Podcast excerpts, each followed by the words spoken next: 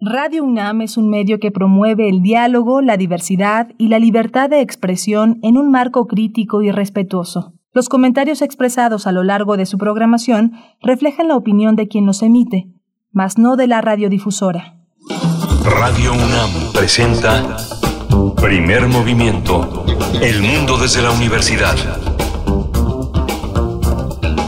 Muy buenos días, bienvenidos, bienvenidas. Estamos en primer movimiento en Radio UNAM en esta emisión de miércoles primero de septiembre inicia el noveno mes del año 2021. Son las siete con cinco minutos hora del centro del país. Les saludamos aquí desde cabina. Se encuentra Frida Saldívar en la producción ejecutiva, Socorro Montes y también Arturo González, ambos en los controles técnicos a cargo de la operación de la consola allá en Adolfo Prieto 133 Colonia del Valle. No está Socorro, solo está Arturo, Arturo González en los controles técnicos y bueno, el resto del equipo en sus puestos para llevar a cabo esta emisión de aquí y hasta las 10 de la mañana. Saludo a mi compañero Miguel Ángel Quemain en los micrófonos en la conducción de este espacio. Buenos días, Miguel Ángel. Hola, Berenice, buenos días, buenos días a nuestros radioescuchas. Eh, eh, hoy justamente tenemos un menú muy interesante. Vamos a hablar de la librería Utópicas. Eh, vamos a hablarlo con Marta Hernández. Ella es directora y cofundadora de la librería Utópicas, un nuevo espacio allá en Coyoacán, allá en la, en la, en la calle donde vivía el detective de Rafael Ramírez Heredia eh, en, en, Coyoacán. A ver si usted se acuerda, si usted conoce esa, esa novela, cuál es esa calle. Es una calle muy famosa en Coyoacán y vamos a hablar de ello con la directora y cofundadora de esta extraordinaria librería llena de tentaciones y llena de libros imprescindibles. Por supuesto, vamos a estar hablando de este proyecto que se ubica en la colonia del Carmen en Coyoacán el número 37 de la calle que no nos ha dicho Miguel Ángel Quemain, pero que les pone ahí eh, en redes sociales de una vez para ir eh, compartiendo y, bueno, dialogando a través de esos, esos medios sociodigitales, pues díganos cuál es esa calle. También tendremos las fonografías de bolsillo, hoy es miércoles y nos acompañará Pavel Granados, escritor y director de la Fonoteca Nacional, para dar una visita al samurái de la canción. Sí, justamente es la calle de Aguayo, es la calle de Aguayo. Ahí pasan muchas aventuras de Figenio Clausel, un detective interesante, muy interesante en la narrativa policial mexicana. Vamos a tener también, justamente relacionado con la justicia y la privación de la libertad, la ley de centros penitenciarios en la Ciudad de México. Vamos a tratarlo con Ángela Guerrero. Ella es coordinadora de la organización Sea Justicia Social y ha estado con nosotros discutiendo ampliamente sobre estos temas. Después, también en la segunda hora, estaremos conversando sobre la octava temporada del programa radiofónico aquí en Radio UNAM, Escuchar y Escucharnos. Estaremos con Silvia Cruz Jiménez, productora de este espacio y de muchos otros en Radio UNAM, de Hocus Pocus, en fin, con un trabajo muy importante para esta radiodifusora. Silvia Cruz nos estará acompañando esta mañana. Sí, una maestra de la, de la producción y además hace siete años estuvo en la fundación de Primer Movimiento. Ella fue la primera productora, Silvia Cruz Jiménez, aquí en este, en este espacio que eh, guarda gratitud y guarda memoria por su trabajo. En la poesía me tocará esta vez a este, tener el privilegio de, de declararla, de declarar la poesía de este día. Por supuesto, y la mesa del día, el regreso a clases y las afectaciones socioemocionales y socioemotivas de niños, niñas y adolescentes pues que han sido eh, resultado de este largo eh, proceso de confinamiento que llega a este fin solamente para algunos pocos eh, chicos del país que pues por parte de sus familias han decidido en conjunto regresar de manera presencial. Vamos a hablar sobre estos aspectos, una, un tema obligado en esta semana que inició el ciclo escolar 2021-2022 Estaremos en compañía de la doctora Gabriela de la Cruz, investigadora del ISUE. Actualmente desarrolla el proyecto PAPIT titulado Retorno Escolar en Educación Media, la educación como derecho y factor de inclusión. Asimismo estará con nosotros el doctor Ángel Díaz Barriga, doctor en Pedagogía por la UNAM, investigador emérito del Instituto de Investigaciones sobre la Universidad y la Educación, también de la UNAM. Sí, vamos a tener también, vamos a cerrar con la química, la química, el crisol de la química, el aceite de vitriolo o la piedra filosofal. El tema es del doctor Plinio Sosa. Es académico de tiempo completo en la Facultad de Química, está dedicado a la docencia y a la divulgación de la química y lo hace de una manera extraordinaria. Quédese, quédese el último para escuchar a este, a este académico tan importante, tan generoso y tan, y tan interesante. Les invitamos a permanecer aquí en sintonía con Radio NAM en el 96.1 de la frecuencia modulada, el 860 de AM y por supuesto también saludar a nuestros amigos y amigas de la Radio Universidad de Chihuahua que nos permiten llegar a ese estado de la República al norte del país a través del 105.3, el 106.9 y el 105.7. Pues en esta mañana que es una mañana importante, interesante, se llevará a cabo el informe de gobierno de eh, el presidente Andrés Manuel López Obrador, un evento que tendrá eh, lugar a las 10 de la mañana, a las 10 horas, en el recinto Juárez del Palacio Nacional, con un acceso limitado, acotado solamente para miembros del gabinete de la actual administración eh, federal del Ejecutivo. Así es que, bueno, pues importante esta mañana, donde también entran eh, en funciones los, la nueva legislatura eh, pues bueno, mucho que conversar también al respecto. Nos vamos en este momento con nuestro corte informativo sobre COVID-19. COVID-19. Ante la pandemia, sigamos informados. Radio UNAM. La Secretaría de Salud informó que en las últimas 24 horas se registraron 835 nuevos decesos por lo que el número de fallecimientos de la enfermedad de la COVID-19 aumentó a 259.326. De acuerdo con el informe técnico ofrecido ayer por las autoridades sanitarias, en ese mismo periodo se registraron 11.146 nuevos contagios, por lo que los casos confirmados acumulados aumentaron en México a 3.352.410, mientras que las dosis de las diferentes vacunas aplicadas contra COVID-19 suman 84 millones, perdón, 84 millones 946 mil 443. Los casos activos estimados a nivel nacional por la Secretaría de Salud son 105 mil 632.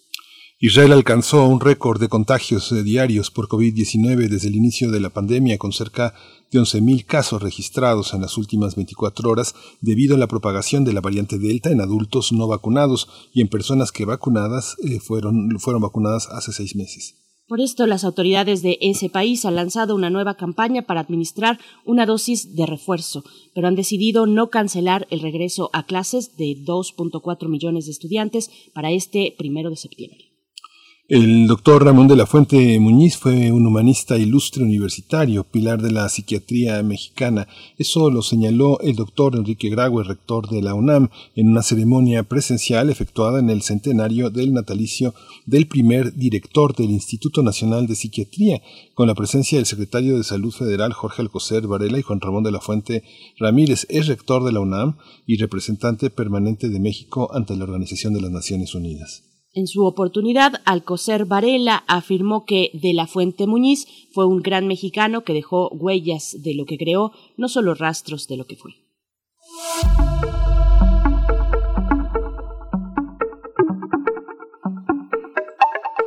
Pues ya arrancó el 28 Festival Internacional de Teatro Universitario y continúan las actividades eh, hasta el 12 de septiembre.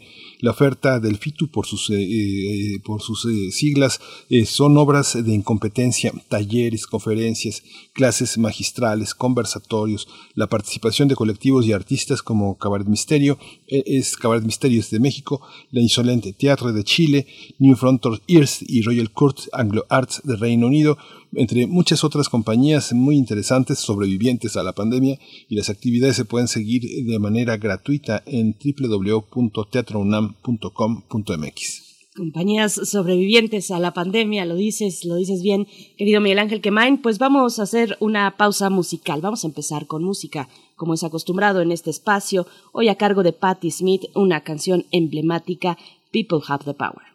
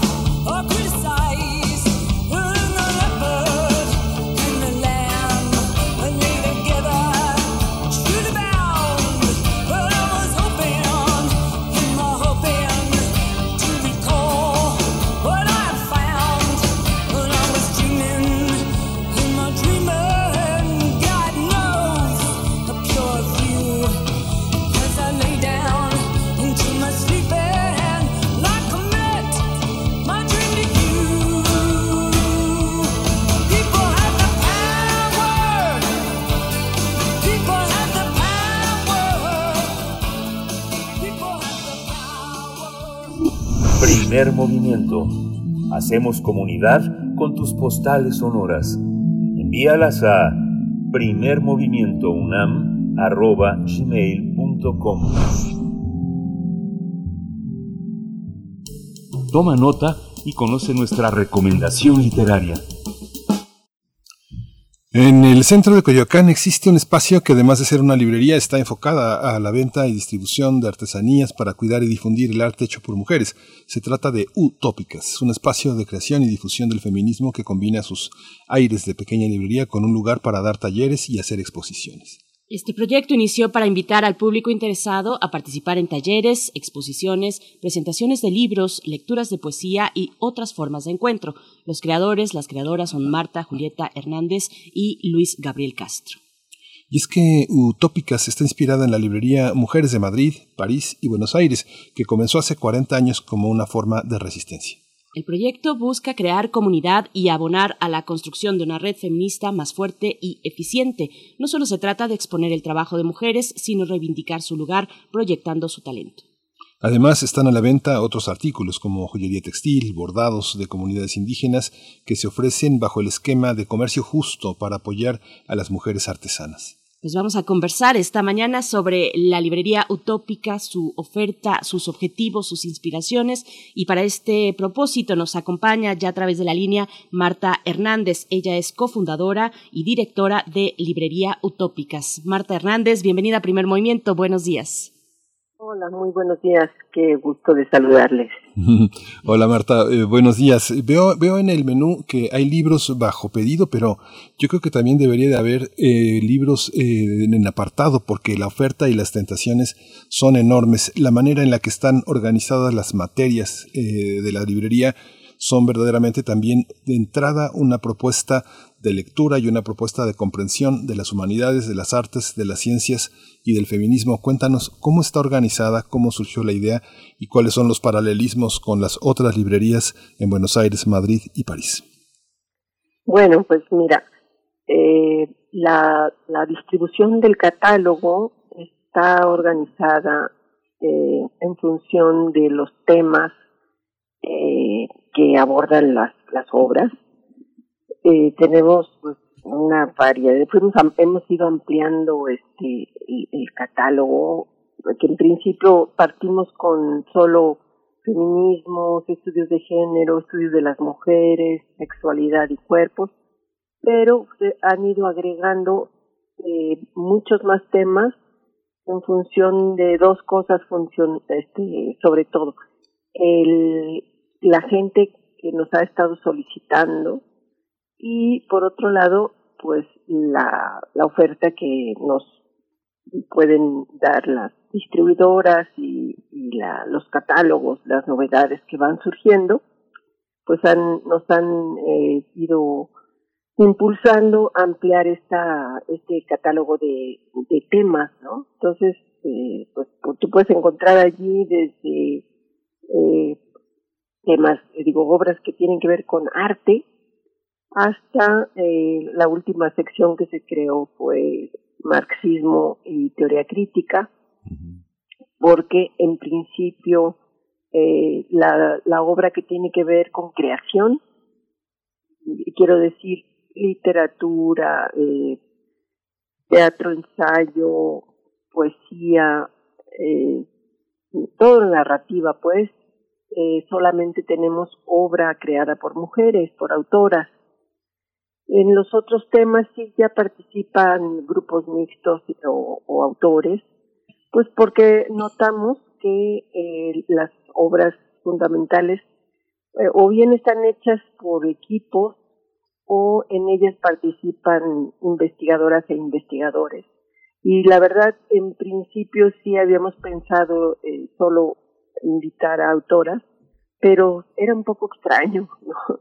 Eh, dejábamos afuera muchas cosas importantes. Entonces, sí, en, lo que es creación, sí solamente tenemos obras de mujeres, pero en todo lo demás, sí ya es son este, eh, autorías mixtas, ¿no?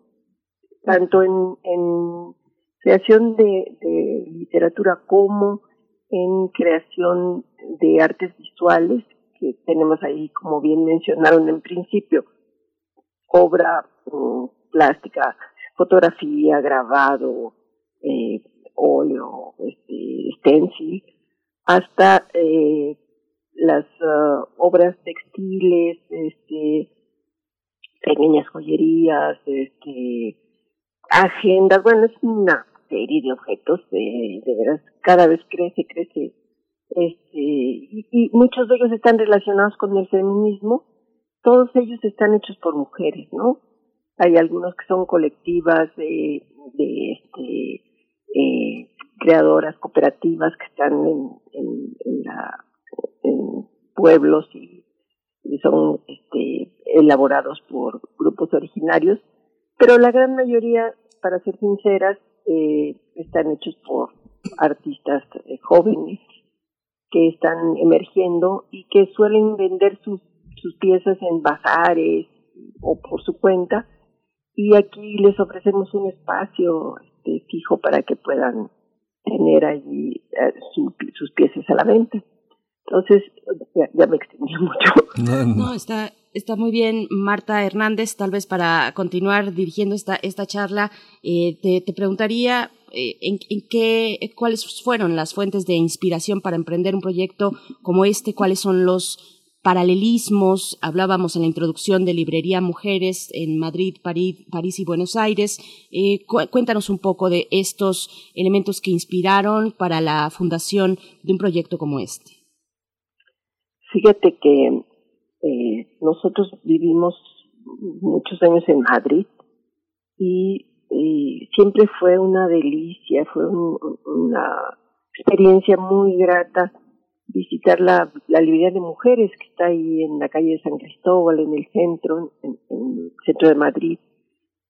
Eh, y bueno, el, el, digamos que el esquema de, de librería eh, es muy parecida, ¿no? Tenemos obra escrita por mujeres, este, mucha presencia de, pequeños objetos creados por artesanas, por artistas.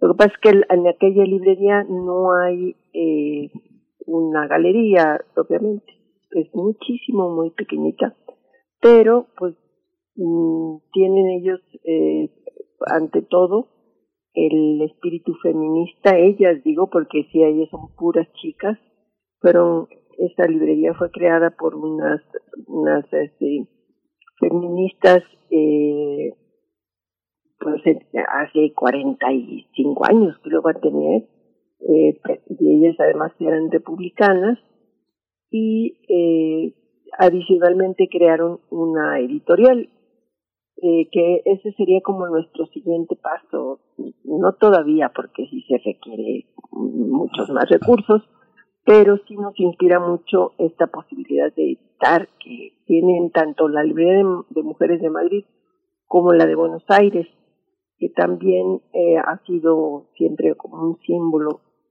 del, del activismo, de la lucha feminista, este, dado que en, tanto en Madrid como en Buenos Aires, que son las dos fundamentalmente que nos han inspirado, eh, son sitios, Madrid y Buenos Aires, donde se produce muchísima obra editorial de, en todos los sentidos, ¿no? Pero particularmente en estos temas nuestros que tienen que ver con el género y con el feminismo. Entonces, fue un, una inspiración pues muy profunda eh, cuando regresamos a México el eh, poder reproducir esta experiencia de Madrid y luego por otro lado por, por qué nos hemos interesado en eso pues porque ante la perspectiva que ofrece el mercado en general del arte en lo cual se incluye la literatura eh, pues está muy pobre, ¿no? Este, estuvimos haciendo eh, búsquedas, encuestas, este, por nuestra cuenta, pequeñitas, ¿no? Pero sí vimos que eh, la presencia de las mujeres en general eh, no va más allá del 30% en el, en el mundo comercial del arte, incluyendo la, como digo, la, la literatura, este, las editoriales.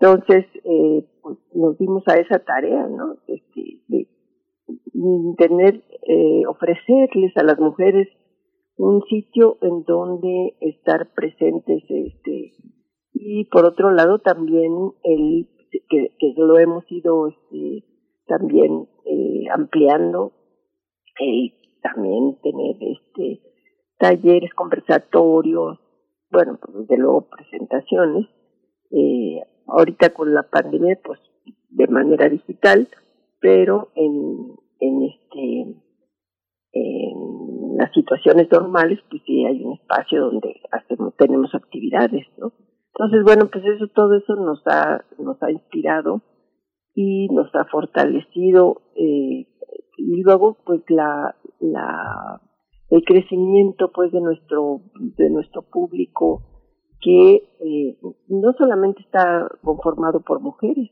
eh, aquí creo que nos da mucho gusto que el, en un principio sí había como una reserva de, de los hombres a, a, a entrar a, a, este, a estar viendo qué tenemos, pero poco a poco se ha ido eh, incrementando. Este, luego hay grupos de chicos que llegan solos. Antes solo llegaban con, sus parejas, con sus madres, no sé.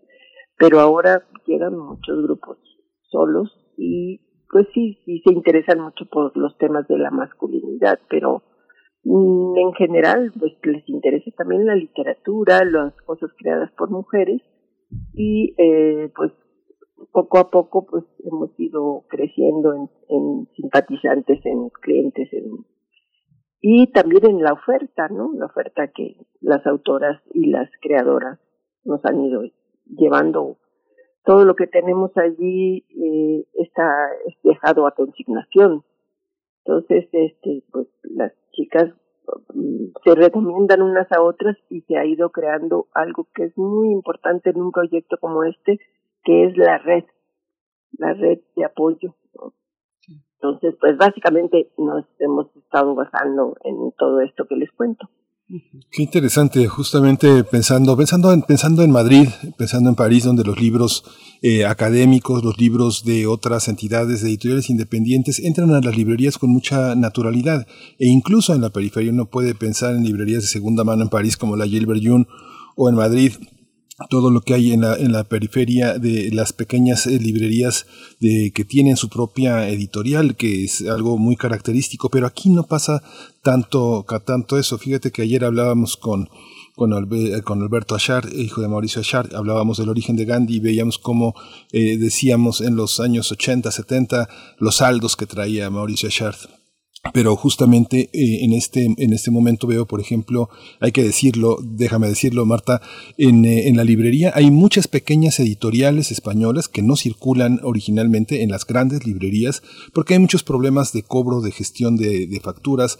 Hay un tema que hace que las pequeñas editoriales no se pienso en Bellaterra, que dirige el Lucas Platero, que tiene un, que, que, lo tienen ustedes ahí en Los Imprescindibles, Gloria Ansaldúa, que también es una de nuestras grandes teóricas de la, de la frontera, ella nació en Valle Río Grande, es una de las autoras que ha dejado un legado enorme en el feminismo de la frontera, no sé, pienso también en gente como María Luz Esteban Galarza, que también la tienen en imprescindibles. Ella es eh, eh, una académica del País Vasco. Eh, la polémica Sirin Albi, este, Sibay Sirin, que es otra de las que ha jugado con el tema de la islamofobia y el feminismo. Es muy interesante ver todas estas mujeres que son no sé, pienso en Linda Martin Alcoff, que no circulan. Yo creo que no encontramos obras de estas autoras en las librerías tradicionales. No sé, Esther Pineda, esta caraqueña que, no ha, que ha, viajado, pero se ha quedado fundamentalmente en Venezuela.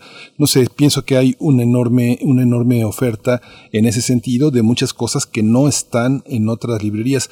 Cuéntanos un poco cómo es el diálogo con estas, con esos académicos, por ejemplo gente que ha estado en la Universidad de Galicia como ella, como Carmen Adán, este, que es una activista, pero también es una académica.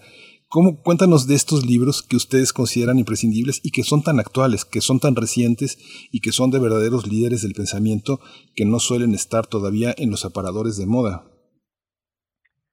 Pues fíjate que justo eh, hemos estado creando como una, una eh, eh, vinculación con con las pequeñas editoriales.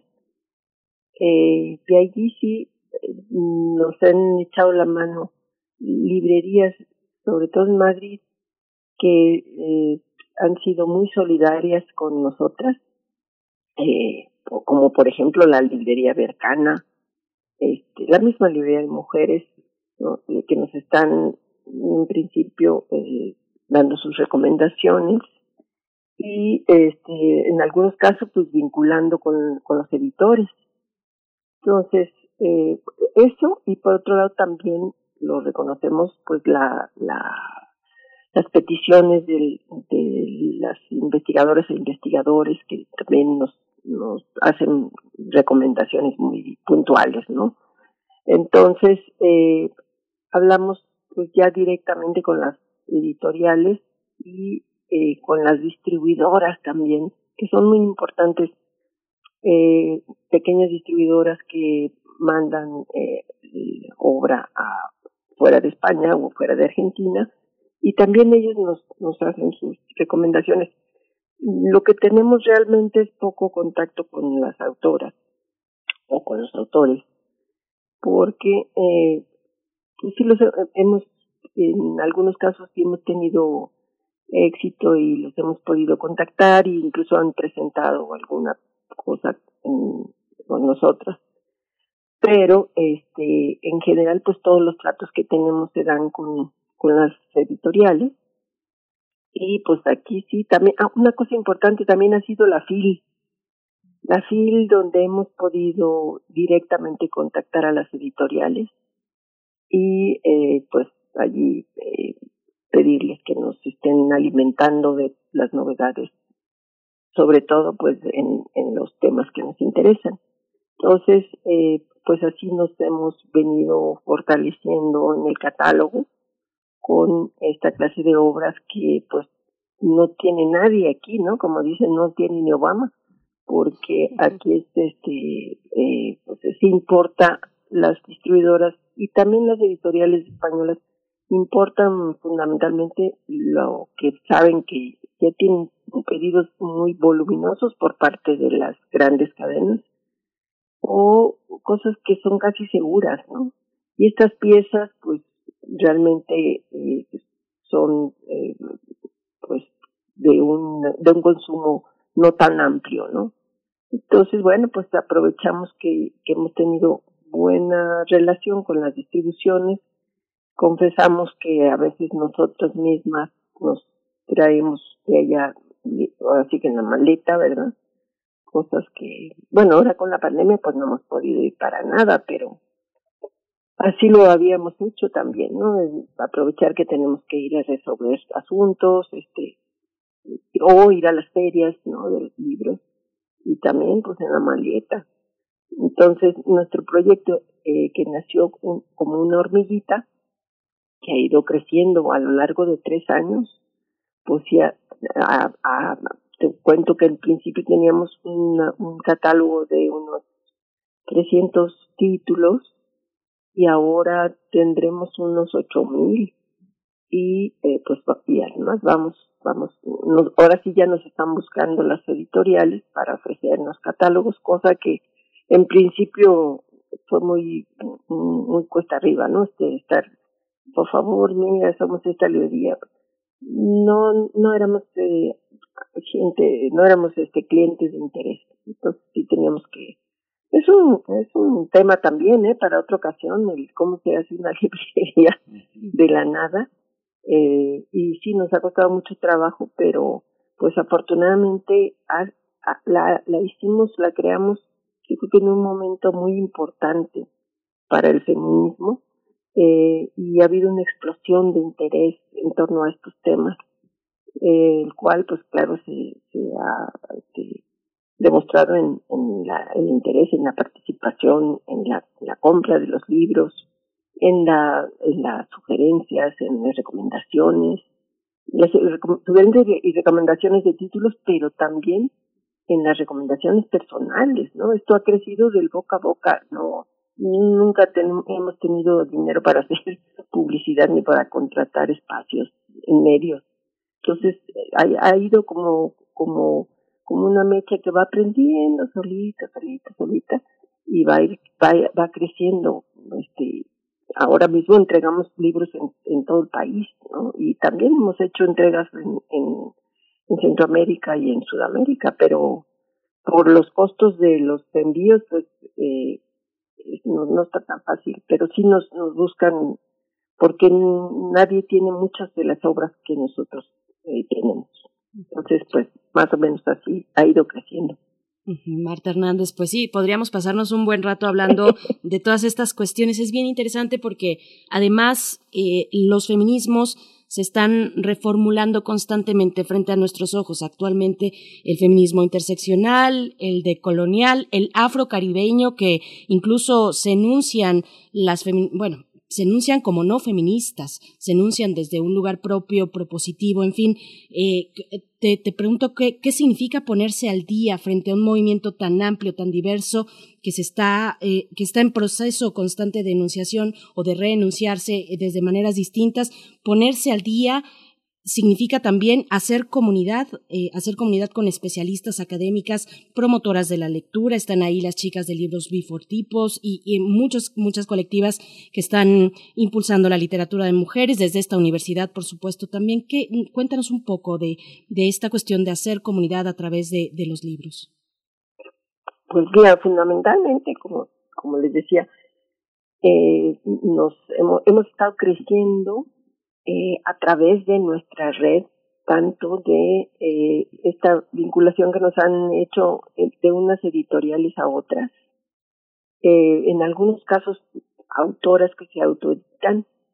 Y eh, por el otro lado pues la, gente misma que nos, nos está sugiriendo, que nos está solicitando obra, pero seguimos eh, permanentemente a la búsqueda de, de editoriales y, y, y, autoras y autores también, como no, eh, porque desde desde un, un espacio como el nuestro que no tiene tanta visibilidad eh, el encontrarnos, por ejemplo, te pongo un ejemplo, hay una colectiva que se llama El Rebozo en Monterrey, que edita este, sobre todo fanzines. Eh, nos costó pues creo que un par de años encontrarlos y que nos pudiéramos poner en contacto y que nos pudieran enviar materiales porque eh, no, no, no somos tan tan visibles no entonces eh, hay varias editoriales pequeñas que que también tienen títulos que son muy interesantes para nuestro público, pero que no, no nos conocen y pues poco a poco nos vamos poniendo en contacto, eh, pues a través de, ya sea hay unas, unas, uh, eh, una red de, de librerías independientes que también nos recomendamos este, eh, eh, títulos y editoriales y distribuciones. Y luego también hay una liga de editoriales independientes que estamos eh, en contacto con la red de librerías y eh, también ellos pues nos van presentando sus catálogos y vamos ampliando eh, las posibilidades de, de, nuestras de nuestras adquisiciones no entonces eh, por otro lado como bien comentas eh, la, la se acercan cada vez más investigadoras eh, y autoras que a su vez pues nos van recomendando, nos van este, solicitando determinado tipo de obras y pues a, buscarlas, ¿no? O sea, ahora que a tocar las puertas de las editoriales eh, que en algunos casos pues no están aquí, ¿no? Están sobre todo en España o en Argentina. Entonces pues así es como hemos ido ampliando nuestra nuestra eh, número de, de obra eh, y pues por otro lado pues estar este mm, muy pendientes de lo que se discute, de lo que se publica, de lo que interesa, eh, porque bueno pues sí hay este eh, un criterio de la de la dirección de utópicas pero fundamentalmente eh, procuramos seguir la, la, las necesidades, este, la orientación de, del público que nos que nos sigue, ¿no? Entonces, pues, más o menos en eso nos ha consistido, hemos tenido, este, eh, en algunos casos, eh, algunas eh, pequeñas, este, reclamas, reclamos de, de algunos feminismos que no, no están de acuerdo en que tengamos cosas de otros feminismos. eh, pero mira, eh, estamos, y así lo hacemos saber, estamos abiertas a todos los pensamientos. Lo único que no tenemos este permitido son pues las, los discursos de odio y el, el, eh, querer tener la la la este eh, la verdad única no entonces eh, pues ahí puede que se molesten unas u otras u otros pero sí tenemos nos da mucho orgullo dar espacio a todos los pensamientos Sí, justo así, así se hace, así se hace la difusión del pensamiento, Marta, y que finalmente, bueno, uno, uno a veces tiene la, la, la, la, compulsión consumista de tener muchos libros, pero yo creo que un espacio como este genera la posibilidad de, de, de hacer talleres, de encontrar a otros lectores, de generar complicidades bajo la seguridad de, eh, de un concierto de colaboradores, de gente asidua a la librería que permite generar relaciones de amistad y de colaboración, porque finalmente uno no puede leer todo, pero sí puede leer muchísimo en talleres donde alguien expone, comunica los contenidos de los libros, los discute, resume, ordena, jerarquiza, este, hace cuadros sinópticos, en fin, lo que hace un taller académico en el que uno termina leyendo o conociendo por lo menos, no sé, 20, 30 libros, 50 libros en, en, un semestre, en ocho meses, en una colaboración de 20 personas, de 15 personas, que es algo que ustedes están, que están, están promoviendo, que es algo así. Y Marta, por favor, el sistema de apartado, porque los precios de los libros en México este, sí rebasan a muchos de, los, de, de las personas que leen. Es una parte que es, eh, que es muy importante tener eh, una oportunidad de, de tener libros que me imagino que no tienen no tienen 50 del mismo título, deben de tener dos del mismo título, a veces solo uno. Me imagino que es muy difícil esa parte, ¿no? Sí, sí. Justo diste en el clavo. eh, sí, sobre todo con novedades, ¿no? Que no sabemos si van a, a interesar. Sí, pues traemos dos, uno a veces. Entonces, eh, hay una sección en, en, la, en la web utópicas.com, guion tópicas.com, una sección que se llama pedidos especiales uh -huh. y ahí se despliega un formulario que eh, en el cual se colocan los datos de contacto y eh, posteriormente los datos de la obra que uno requiere, tanto si están este, en stock, que eso sería lo ideal, ¿verdad? Como si dice disponible bajo pedido eh, y allí se coloca la, el apartado, ¿no? Eh, apartar, este, reservar. Ya nosotros los vamos retirando del, del catálogo durante tres semanas, eh, se quedan reservados. Eh, pero bueno, previamente nos ponemos en contacto con la persona interesada y le, le comentamos esto, ¿no? Este, y ya pues la gente se puede este, de tranquilizar pues que el libro que requiere está este, ya reservado.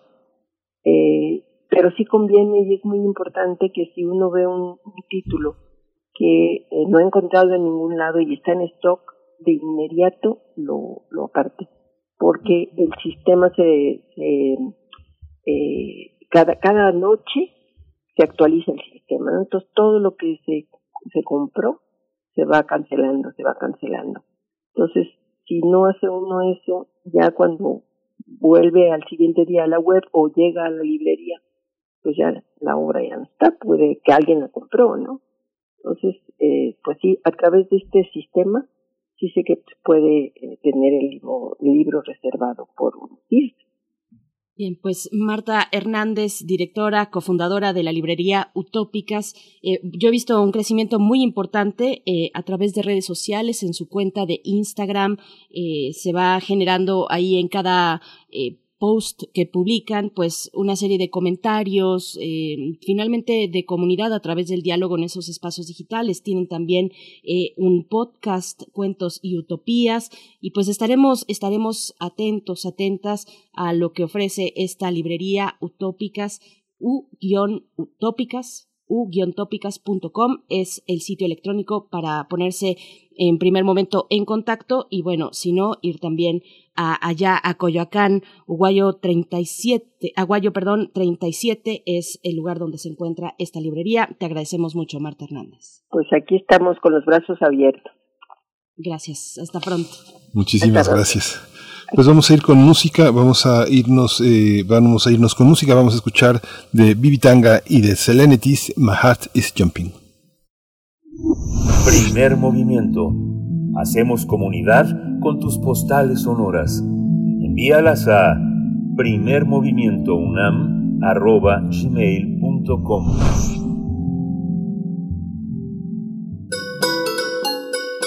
Fonografías de bolsillo Entramos directo con las fonografías de bolsillo y damos la bienvenida a Pavel Granados, querido Pavel, escritor y director de la Fonoteca Nacional, para hablar de mm, el samurái de la canción. A ver, vamos a ver por aquí cuál es el, eh, el tema de esta mañana, pero te damos la bienvenida a Pavel Granados. ¿Cómo estás? Bere, Miguel Ángel, pues contento de saludarlo. Gracias, Pavel. Buenos días. Fíjense, bien, buenos días. Fíjense que ahora lo que pasa es que me acordé de Pedro Vargas porque resulta que estoy ahorita en su tierra, en San Miguel de Allende, ese lugar bellísimo, y dije, bueno, no puedo, no puede faltar hacer un comentario acerca de un cantante que, pues no sé si lo, eh, no sé si lo hemos olvidado, espero que no, pero un cantante que yo creo que llegó a sobresaturar el mercado de los discos en México. Eso es algo que han comentado sus biógrafos y las personas bueno, que vivieron esos tiempos, eh, que, era un, un, un momento,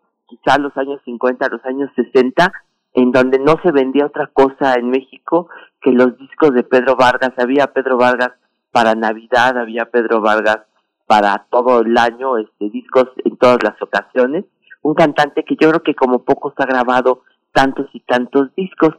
Pero quiero decir que San Miguel de Allende es el lugar donde nació, el lugar donde estuvo, pero una cosa es que, bueno, quisiera recordar nada más que en San Miguel de Allende nacieron otras personas, eh, como aquel, eh, este sí es verídico, aquel compositor, ojalá alguien lo recuerde, que compuso una canción allá en los años 40 que se llamaba Hoja Seca, que se llamaba Roque Carbajo, y que ese sí le digo que sí es verídico, que un día ese sí le dijo a su esposa que iba a ir por cigarros, y se fue veintitantos años a París. Y regresó pues en los años creo setenta a su casa después de haber recorrido Europa, París. Y recuerdo que hay una grabación que hicieron allí en la en la en París que tenemos en la Fonoteca Nacional que le hizo el bachiller Galvez y Fuentes. Y por último San Miguel Allende es la también la tierra de otra voz que para mí ha sido una de las voces más dulces que ha tenido la música mexicana, si no es que la más, en cuanto a dulzura, yo creo que la que más, que es Tegua, eh, que por cierto hace poquito cumplió siete años de haber fallecido. Pero Pedro Vargas era un hombre que aquí estuvo, que, eh, bueno, sé que jugó a las canitas aquí de niño con ese compositor que les digo, eh, Roque Carbajo, y que era pues dueño de una voz única y creo que nos hemos eh, eh, nos acordamos mucho de ese Pedro Vargas de la televisión del Pedro Vargas que cantaba impasible por lo que le llamaron así el samurái de la canción o sea que se ponía como una estatua a cantar y pues ese era el el, el, el, el sobrenombre. Pero también aquel otro que era el tenor continental y eso quiere decir que era un hombre realmente admirado en muchos lugares de nuestro continente. Cuando Elena Poniatowska lo fue a entrevistar a su casa, que le hizo una entrevista larga y muy interesante, nos describe que hay fotografías en donde está eh, autografiadas para Pedro Vargas, en donde está, por ejemplo, con Frank Sinatra, en donde está al lado de Elvis Presley, o que está al lado, eso ya menos, híjole, no sé cómo de explora, pero menos meritorio, pero al lado de los presidentes de América, incluidos algunos terribles dictadores, pero lo que quiere decir eh, es que era un hombre admirado en todos lados, en todas partes del continente y en todos los sentidos, pero fue un hombre pues realmente, realmente querido. Es, eh, quiso incursionar en la, en la ópera, pero la verdad es que fue la música popular mexicana en donde tuvo eh, su mejor momento, porque pues él quería hacer cosas, por ejemplo, cuando estudiaba música, pues quiso hacer cosas como caballería rusticana, hacía algunos papeles como de tenor eh, ligero, quería el cantar, se presentó en el, en el teatro haciendo este tipo de papeles, eh, con un maestro que se llamó Alejandro Cuevas. Eh, ese señor Alejandro Cuevas fue maestro de canto, fue también abogado, pero sobre todo una cosa curiosa es que el maestro de canto de Pedro Vargas, Alejandro Cuevas, alguna vez leí sus cuentos y resulta que es uno de los mejores eh, cuentistas de terror que ha dado México y que desafortunadamente no ha sido reeditado. Pues Pedro Vargas se eh, inició con él, empezó a hacer sus sus eh, actuaciones así de, de, música, pues tratando de ser como cantando ópera, y poco a poco, hacia 1927, Pedro Vargas nació en 1906, como a los 20, 21 años, se dio cuenta que la podía hacer mejor como cantante de música mexicana. Así es que eh, él fue y se presentó en la orquesta típica de policía, que era bueno, la orquesta de la policía mexicana, y fue a buscar eh, nada menos que a uno de los grandes compositores de México, al gran Miguel Lerdo de Tejada, que dirigía esa orquesta, lo contrató a Pedro Vargas a los 21 años y se lo llevó de gira un año entero, se la pasó Pedro Vargas con la orquesta típica eh, en los Estados Unidos, eh, una gira que les fue tan bien que, eh, bueno, cantaban, cantaban y grabaron en los Estados Unidos y ahí Pedro Vargas hizo su primera grabación como solista a los 21 años, una canción que se llama Canción del Primer Amor. Volvieron a México y 1929 estuvo él aquí en México cantando todavía con la orquesta típica y en 1930 tuvo la suerte de conocer en un concurso de valses en donde Pedro Vargas ganó el primer lugar y en donde Agustín Lara llegó al tercer lugar, ahí se conocieron, Agustín Lara le elogió muchísimo su voz de tenor, Pedro Vargas le dijo cuando se ponía nervioso, decía siempre nada más, desde entonces tenía una muletilla que decía muy agradecido y muy agradecido, Agustín Lara le elogió su voz esa noche de 1930 en el, en el teatro, y Pedro Vargas le dijo nada más, muy agradecido, muy agradecido. Empezaron a venir los primeros eh, discos él grabando. Hay una sesión de discos que se hizo hacia 1931-32, muy, muy rara, muy difícil de conseguir.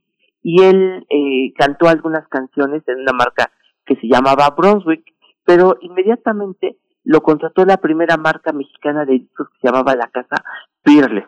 Y la Peerless lo que hizo fue que le, que le, que grabó a Pedro Vargas, y para que vean ustedes nada más cómo era entonces, eh, le sugirieron, era un solo micrófono para toda la orquesta, le sugirieron que él se alejara del micrófono, que él dejara, eh, lo, lo resituaron en el estudio de grabación, porque su voz era tan potente que opacaba a los instrumentos de la orquesta. Realmente fue un descubrimiento, yo creo, para la música mexicana de 1933-1934. Bueno, esta pequeña fotografía que traje para hablar de este cantante, de este cantante que dejó, pues yo creo que en su tiempo se decía que no había habido otro cantante mexicano que grabara tanto, desde 1928 hasta más o menos 1988, 89 que él murió, siguió grabando, no dejó de vocalizar, no dejó de cantar y no dejó de grabar. De entre todas esas grabaciones, pues elegí una, un foxtrot que se grabó en la RCA Víctor, cuando la RCA Víctor trajo sus estudios a México, 1936, pues con una orquesta que yo creo que era magnífica. Hace unos días pude ver por primera vez una fotografía de este de esta orquesta. Luego les digo en qué, porque me gustaría de contar un poquito algunas cosas de la radio, porque ya dentro de unos días festejamos los 100 años de la radio. La orquesta de Eduardo Vigili Robles y es para mí el gran músico de esa época, el gran arreglista de, orquestas mexicanas y Pedro Vargas en una, pues se unieron ese, ese día de 1936 para grabar esta canción que se llama eh, Entre tú y yo, que es un foxtrot de Gabriel Ruiz, pues para mí son las mejores épocas de Pedro Vargas, Pedro Vargas, y eso les quise compartir este, pues este, esta mañana de miércoles para recordar al samurái de la canción. Sí, qué interesante, qué interesante. Pavel, muchas gracias. Pues vamos a escucharlo. Aprovechamos para despedir a la Radio Universidad de Chihuahua y nos quedamos con esta, con esta selección musical, Pavel. Muchas gracias. Que estén muy bien, cuídense, nos vemos el próximo miércoles. Hasta pronto. Vamos a escuchar.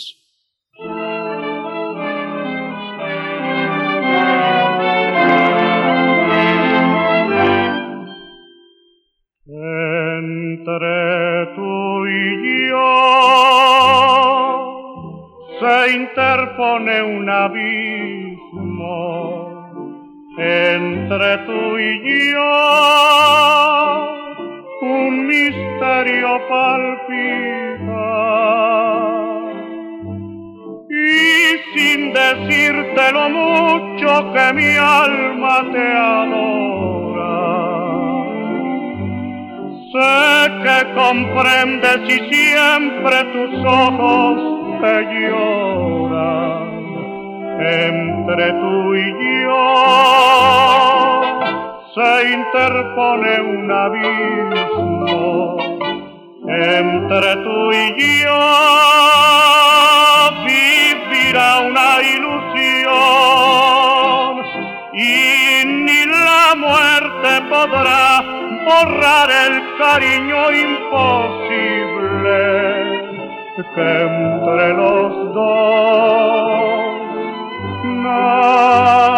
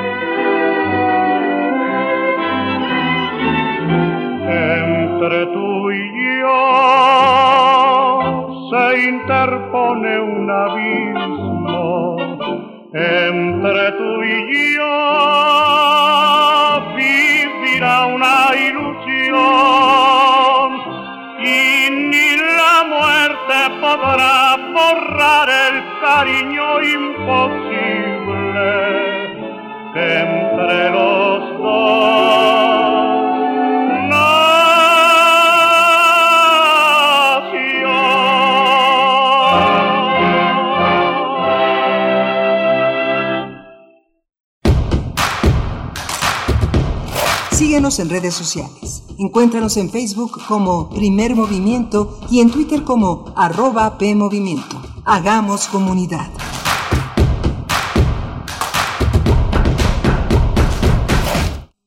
El corazón es la caja de ritmos que orienta nuestro camino. Sigámoslo. Que la música sea su alimento. Miocardio, la génesis del sonido. Una transfusión sonora de Radio UNAM para tus oídos. Estreno, viernes 3 de septiembre a las 18.15 horas. Retransmisión, domingos, 14.30 horas. Radio UNAM, experiencia sonora.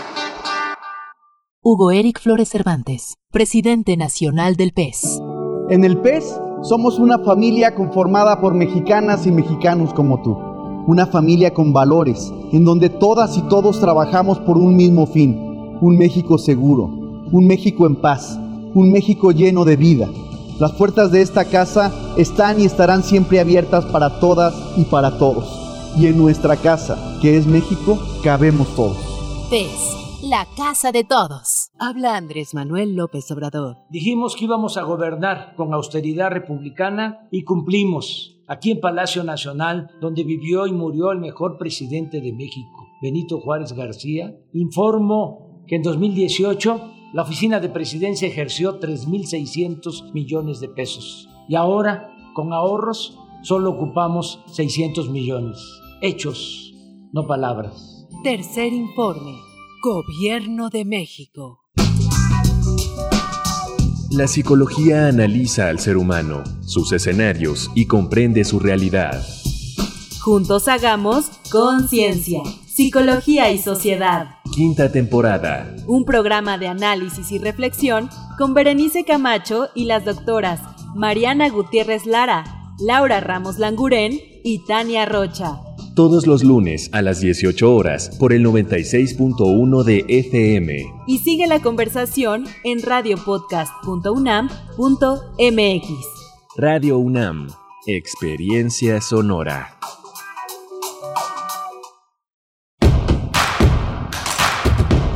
Queremos escucharte. Llámanos al 55 36 43 39 y al 55 36 89 89. Primer movimiento. Hacemos comunidad. Ya son las 8 de la mañana con 4 minutos de este miércoles primero de septiembre. Ya, ya estamos en septiembre. Está Arturo González en el control del, timón que nos enlaza a la radio Nicolaita como todos los días de 8 a 9 de la mañana nos enlazamos con esta gran radio universitaria, casi medio siglo de trabajo al aire eh, allá en Morelia, Michoacán, y que nos enlaza en una misma tarea. Frida Saldívar está hoy ahí en la cabina, en la producción ejecutiva, y mi compañera Berenice Camacho del otro lado del micrófono. Berenice, buenos días. Buenos días, Miguel Ángel Quemain. Buenos días a la radio Nicolaita, a Morelia. Un abrazo para allá. Y bueno, invitándoles a que nos compartan cómo va su mañana, su inicio de este noveno mes del 2021, septiembre, inicia. Ahí están nuestras redes sociales, esperando sus comentarios. Ya lo han hecho algunos, refrancito, como siempre. Por acá dice una mañana eh, mm, eh, pluvial, decía por acá. Ahorita estoy buscando los comentarios, pero a todos ustedes que nos están escribiendo, Alfonso de Alba Arcos, Esther Chivis, eh, también R. Guillermo, por supuesto, Mirko Zun, que nos manda una fotografía, unas flores muy bonitas en una imagen aquí en Twitter, arroba Movimiento, así estamos en esa red social, en Facebook, Primer Movimiento UNAM, y esta mañana, esta mañana que por parte de todo el equipo les saludamos a, todos ustedes, donde sea que nos estén escuchando. Esta mañana tendremos a partir de esta hora una charla importante, interesante para el caso de la capital del país. La ley de centros penitenciarios de la Ciudad de México ha sido aprobada por el Congreso de esta, el Congreso capitalino. Estaremos viendo los detalles de esta eh, pues esta, este cambio en materia de regulación, operación y administración de los centros penitenciarios en Ciudad de México. Bueno, este propósito, con este propósito estaremos al habla con Ángela Guerrero, coordinadora de la organización SEA Justicia Social.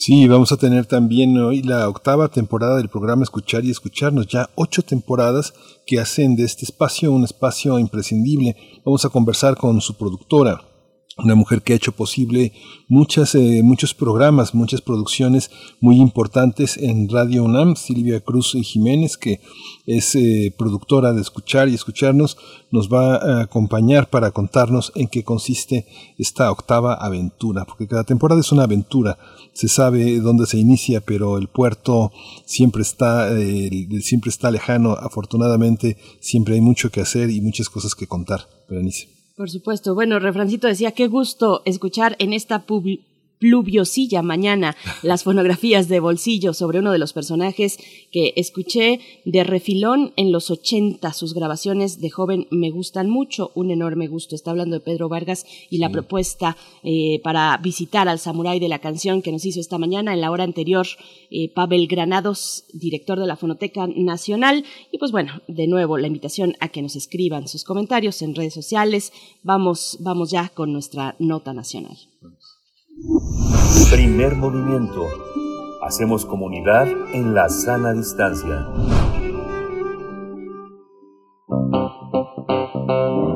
Nota Nacional. Con 46 votos a favor, 0 en contra y 8 abstenciones, el Congreso de la Ciudad de México aprobó una reforma de ley del sistema penitenciario de la Ciudad de México. Tiene el propósito, el objetivo de transferir a la Secretaría de Seguridad Ciudadana la regulación, administración y operación del sistema penitenciario que cuenta con más de 26.000 internos adultos. La reforma implica la transferencia del control de los centros penitenciarios, reclusorios, centros de detención y el Centro de Sanciones Administrativas, mejor conocido como el Torito. Claudia Sheinbaum, jefa de gobierno, ha señalado que el objetivo es que el sistema penitenciario local se incorpore al sistema nacional en la materia. A su parecer esto traerá diversos beneficios, no solo para la seguridad, sino también para las personas privadas de su libertad, así como para sus familiares y los trabajadores del sistema penitenciario. En este sentido, el jefe de la policía capitalina, Omar García Harfuch, resaltó que el traspaso tiene como fin fortalecer el sistema penitenciario en la capital, mejorar el proyecto de la reinserción social de, los, de las personas privadas de libertad y dotar de un servicio de carrera a todo el personal que labora en el mismo. El funcionario detalló que será la Universidad de la Policía la que estará a cargo de la formación y capacitación de los custodios de los centros penitenciarios y tendrá coordinación con otros organismos de seguridad y procuración de justicia.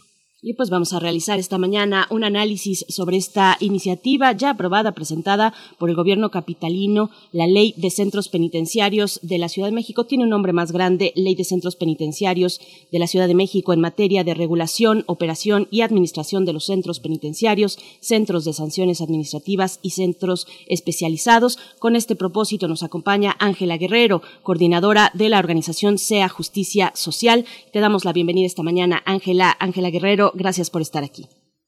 Hola, ¿qué tal? Muchas gracias por la invitación y un gran saludo al auditorio que nos está escuchando.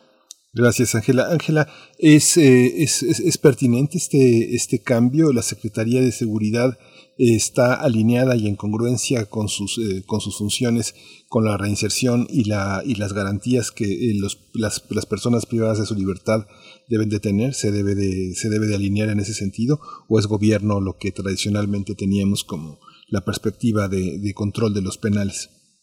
Eh, mira, a mí me, gustaría dar un paso atrás y plantearnos cuál es la problemática y por qué presentan esta propuesta, ¿no? Eh, la realidad es que en 2013 eh, justo hay una iniciativa en sentido contrario donde seguridad Pública en ese momento entrega a Secretaría de Gobierno todos los centros penitenciarios de la ciudad con el objetivo de que eh, estos centros fueran tratados obviamente conforme a derechos humanos, donde hubiera, donde hubiera esta separación entre quien procura, entre quien imparte justicia y entre quienes están recluidos.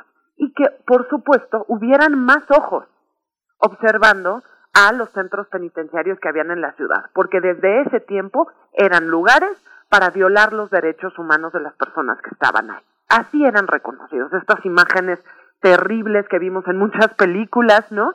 Como el túnel, donde básicamente se hacía lo que querían dentro de estos espacios, cambiaron justamente, obviamente con el tiempo, pero mucho más, en, cuando en 2013 se las entregan a Secretaría de Gobierno.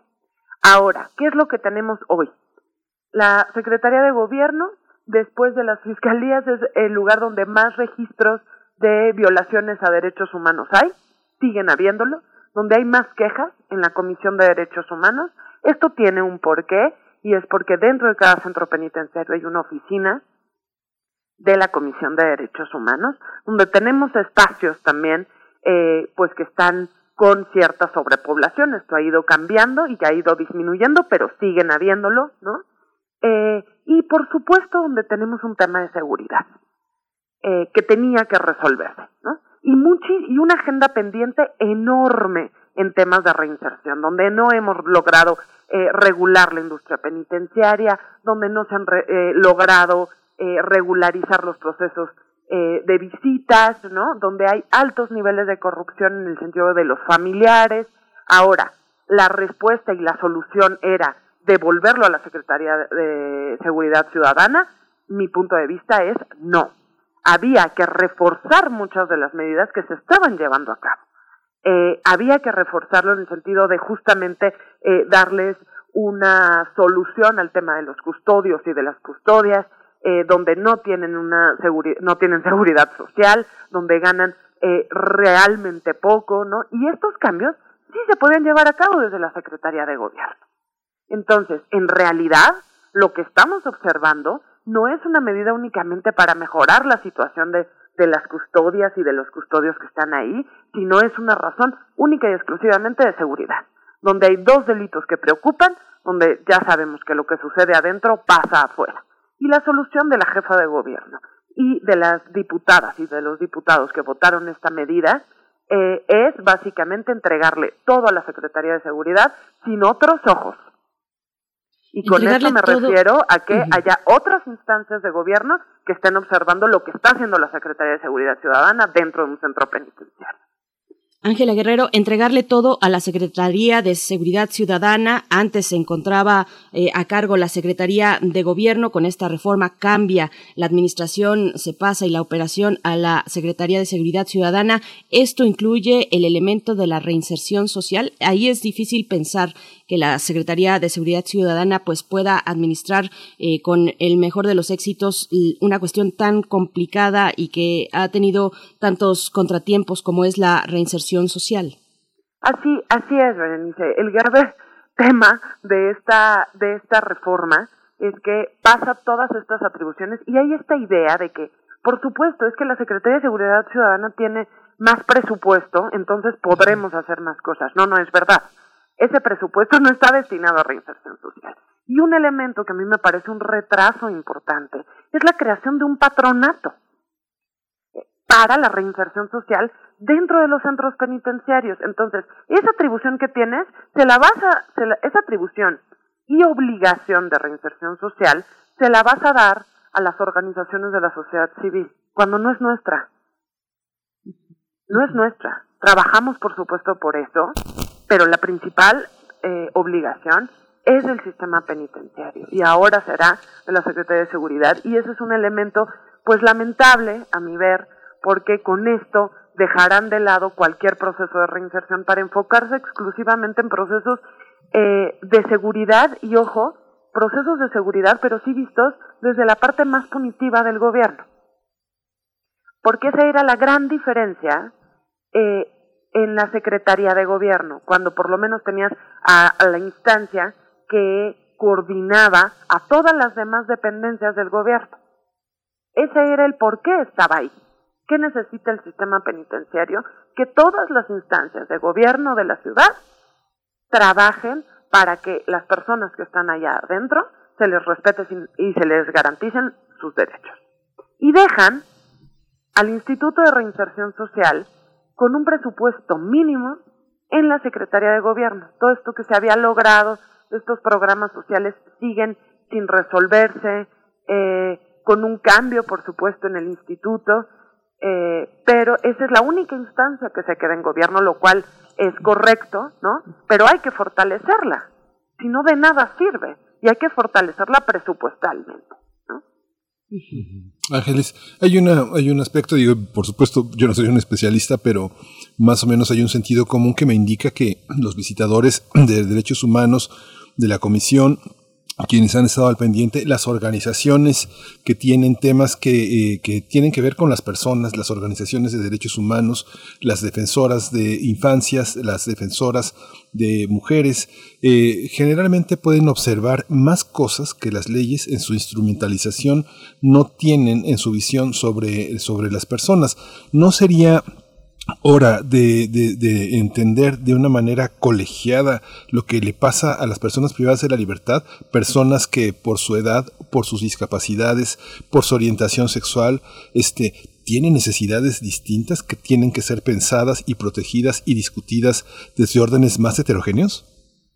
Pues ese sería el ideal, digámoslo así, ¿no? Hay una instancia que está establecida en la Ley Nacional de Ejecución Penal que son las comisiones intersecretariales. Y este, digamos, sería el espacio idóneo para escuchar a todas las voces.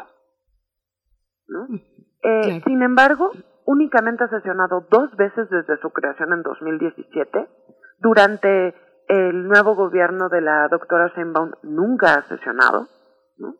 Y ese sería el espacio idóneo, porque es un espacio hecho justamente para observar la diversidad de población que tenemos. ¿no? Ángela Guerrero. no lo hemos logrado. Además del tema de la reinserción social, me gustaría conocer tu opinión respecto a muchas otras cuestiones y derechos de las personas privadas de su libertad eh, que tienen que ver, por ejemplo, con servicios de salud, hoy tan importante. Eh, antes, desde la Secretaría de Gobierno, pues se coordinaba, como ya nos has comentado, se coordinaban eh, pues muchos elementos para, para tener una vida pues relativamente, mm, no sé si decir digna, pero ese es el objetivo y es lo establecido en la ley. Servicios de salud, cuestiones de género y de diversidad, otra cuestión también importante, la edad de los niños y niñas que viven con sus madres privadas de libertad en los centros. Cuéntanos un poco de esas dimensiones de la vida cotidiana de eh, las personas privadas sin libertad, de su libertad en, Ciudad de México. Eh, bueno, mire, eh, respecto al tema de salud, es un tema muy, muy delicado, en la ciudad y en el país en general. Y, y me parece que este cambio se sostiene y, y eso lo aplaudo, porque dentro de la ley de centros penitenciarios previa y que no, no vemos este cambio, que la Secretaría de Salud sí está obligada a dar ese servicio, ¿no? A diferencia de muchas partes del, del país donde básicamente es por voluntad. Entonces, esto de alguna manera eh, hace responsable directamente a la Secretaría de Salud de la salud de las personas que están dentro de los centros penitenciarios. ¿no?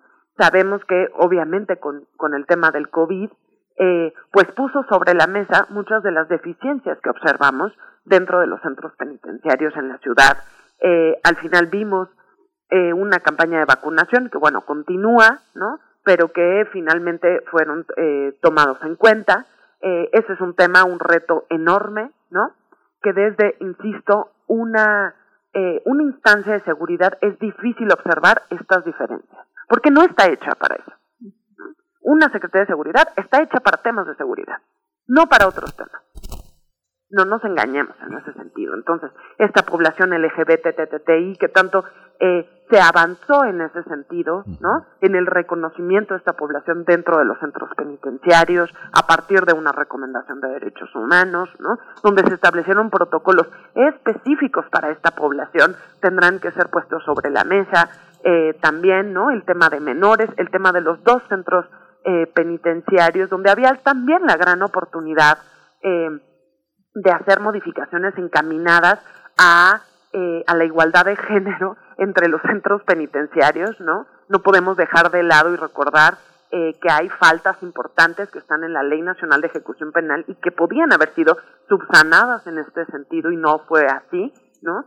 Eh, las únicas menciones que se hacen a las mujeres y a las madres son específicamente con su rol de madre y no con un tema de trabajo, no con un tema de educación. Hay diferencias importantes en cuanto a la oferta educativa entre los centros penitenciarios de mujeres y los centros penitenciarios para hombres en la ciudad, ¿no? Y por supuesto el tema de menores que con COVID, hay que, hay que mencionarlo, disminuyó de manera importante la población eh, de, menores de edad en el centro penitenciario. Ahora, hay un tema y es que ha aumentado la población penitenciaria, también para el caso de mujeres. Entonces, aun cuando tengamos estas medidas que buscan eh, eh, sacar de prisión a las personas que están ahí, justamente la realidad no, nos, nos llega eh, pues de golpe, ¿no? Y la realidad es que está aumentando la población y que estas diferencias serán difíciles eh, de poner sobre la mesa, me parece que será difícil que la Secretaría de Seguridad Ciudadana las vea como prioritarias, eh, cuando la realidad es que lo que lo que tienen enfrente y la urgencia es contener los delitos de extorsión, de secuestro que se llevan a cabo desde dentro de los centros penitenciarios. Y, y esto lo menciono no porque no sean importantes, sino porque es todo un entramado dentro del sistema penitenciario y no solamente es un tema de seguridad el que hay que observar. Sí, ese es el tema que te, que te quería plantear, Ángela, justamente esta parte de, eh, del personal que está privado, de las personas que están privadas de su libertad, son muchos de ellos eh, eh, líderes de células delincuenciales muy, muy activas que afuera y adentro tienen redes muy específicas. Eso no corresponde al ámbito de la seguridad, es, es parte esta, esta, estas constantes reportes que tenemos no solo en la Ciudad de México, sino en otros estados sobre la ingobernabilidad de las, de las, de las prisiones. Ese, pues, eh, las últimas estadísticas que yo había visto de 2019, eh, por lo menos en 17 estados, el más grave problema es el de la gobernabilidad. No tienen las autoridades penitenciarias el control de los penales. Esa parte lo puede tener la Secretaría de Seguridad en ese caso. Eh, ese, ese es el tema, ¿no? Que en todos los estados eh, son manejados por los secretarios de seguridad y el, el resultado es que pues son ingobernables con la Secretaría de Seguridad o con cualquier otra secretaría. Cuando el problema te, te sobrepasa en muchos sentidos, ¿no? Cuando hay un problema de seguridad que es estructural adentro o afuera de un centro penitenciario. Ahora, eh, se podía contener estos delitos eh, teniendo a la Secretaría de Gobierno eh, haciendo este trabajo que, dicho sea de paso, hay que recordarlo, eh, la Secretaría de, de, la Subsecretaría del Sistema Penitenciario prácticamente solamente tuvo a un titular durante todos estos años. ¿eh? Eh, eso nunca cambió a pesar de que sabíamos que de pronto había movimientos complicados, ¿no?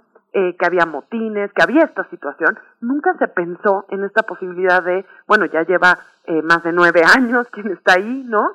Un cambio como poner otro tipo eh, de líderes quizás ya, ya dio la persona que estaba. Eso nunca se planteó. No se, no se planteó eh, cambiar las formas en las que se estaba implementando la propia ley de centros penitenciarios. ¿no? Eh, no nos planteamos otras medidas. ¿no? Desde Sea Justicia justo estamos por, por sacar eh, un estudio justamente en la Ciudad de México donde muestra a ver de dónde vienen y a dónde regresan las personas que delinquen. Y lo que hemos encontrado es que son zonas de alta prioridad, donde eh, son zonas eh, con altos niveles de pobreza, con altos niveles de desigualdad eh, y que no tienen eh, la posibilidad de ejercer los, los mismos derechos que otras personas en la ciudad, ¿no? Y que estos lugares, eh, si bien en 2014 estaban concentrados en 26 colonias, se han dispersado en tres alcaldías de la ciudad. Y estos lugares no necesariamente son los lugares donde más delitos hay, sino donde más se necesita justamente una estrategia integral para que, las, para que delinquir no sea una opción para quien sale de prisión. Ángela Guerrero, te pregunto también sobre eh, las cuestiones de capacitación del personal. Se anuncia también el servicio de carrera para, para, el personal penitenciario. No es lo mismo el trabajo de un custodio que de un policía de proximidad, por ejemplo. ¿Cómo ves esta cuestión? Esa cuestión para, eh, yo creo que es correcta. Eh, le, le, falta eh, mucha profesionalización al personal penitenciario. Y, le, y tenemos una deuda grande con este personal. Eh, no tienen, insisto, eh, ninguna certeza sobre su seguridad social, ¿no? Eh, no tienen seguro de vida, por ejemplo, trabajando en un lugar como el que trabajan. El tema del seguro médico es un tema, ¿no? Para gran parte de esta población. Entonces creo que el hecho de plantear eh, que puedan profesionalizarse y hacer una carrera profesional en ese sentido, ¿no? Eh, que les permita eh, ir, vamos, en un esquema de meritocracia, por llamarlo de alguna forma, me parece correcto. Me, pare, me, me parece que hace justicia, a una, insisto, a un personal que nunca se le ha visto, así como nunca se les ve a las personas que están dentro de prisión, tampoco se les ve a quienes trabajan ahí, ¿no? Y es una deuda importante con esta población, ¿no? Y que de pronto, esa era también muchas de las razones por las que veíamos estas estructuras de corrupción eh, muy jerárquicas dentro de los centros penitenciarios. Y creo que esto podría empezar a hacer y a equilibrar eh, este, este tipo de eh, mecanismos eh, ilícitos que veíamos ahí. ¿no? Ángela, está, ¿tú consideras que, digamos, ya se aprobó, ya fue una iniciativa aprobada, pero está también alineada en la congruencia que presenta la nueva constitución de la Ciudad de México, una constitución que, según se caracteriza por sus libertades, por su humanismo, por su capacidad de entendimiento y de diálogo con la ciudadanía? A nivel constitucional y jurídico no creo que haya eh, ninguna controversia, ¿no? Eh, el tema es cómo se implemente. Y el tema es que llevemos a cabo justo lo que está establecido, no necesariamente en la constitución de nuestra ciudad, sino en la propia Ley Nacional de Ejecución Penal, que este era el asunto. A mí me parece que, que ustedes ya lo habían dicho, ¿no? El análisis eh, que llega a la mesa de la jefa de gobierno, eh, me parece que no fue un análisis diverso e integral que pusiera sobre la mesa no solo los temas de seguridad, sino este impacto que puede tener en la propia población penitenciaria, que no representa un riesgo y que no podemos dejar de lado que más del 60% de quienes están en los centros penitenciarios de la ciudad están por robo. Entonces, habría que, haberlo priorizado, ¿no? Y, y, no se llevó a cabo, tenemos una constitución exacto muy protectora de derechos, ojalá esté ahí, ojalá se tome en cuenta y que en estos reglamentos que se tendrán que llevar a cabo tengan esta perspectiva. Ángela Guerrero, podemos esperar que directores y directoras que el perfil que actualmente y hasta el momento se tiene de los directores y directoras de los centros penitenciarios cambien a un perfil más policíaco. Eh, pongo el ejemplo, ¿cómo sería? Ayúdanos a pensar un poco cómo sería, por ejemplo, para un lugar como el Cebarepsi, donde se encuentran personas privadas de libertad, pero con una condición psicosocial. Hay un elemento ahí de, de salud fundamental en, en, el espacio en el que se encuentran estas personas. Cuéntanos un poco de estas diferencias que podríamos alcanzar a ver. Mira, la verdad es que eh, no es algo que esté justo establecido en los propios reglamentos ni en las propias eh, normas que tenemos. Eh, sin embargo, me parece que, que dependerá de, la problemática de cada centro, ¿no? Justo como lo mencionas, pues la las problemáticas del Cefarepsi son absolutamente distintas a las que podemos observar en el Oriente o en Santa Marta Femenil. Eh, creo que en aquellos lugares donde crean que está comprometida la gobernabilidad tendremos perfiles, me aventuro a pensarlo así, perfiles muchísimo más de inteligencia policial, por llamarlo de alguna manera, y esperaremos que en los casos que, que, son como el Cebarepsi hayan perfiles muchísimo más eh, eh, sociales, psicológicos, ¿no? Que puedan eh, aportar y a, resolver la problemática de estos espacios, ¿no? Donde hay un abandono muy importante, donde hay población que ya podría salir, pero en realidad eh, tienen un abandono familiar y como no hay un tutor no pueden, no, no, no salen, ¿no?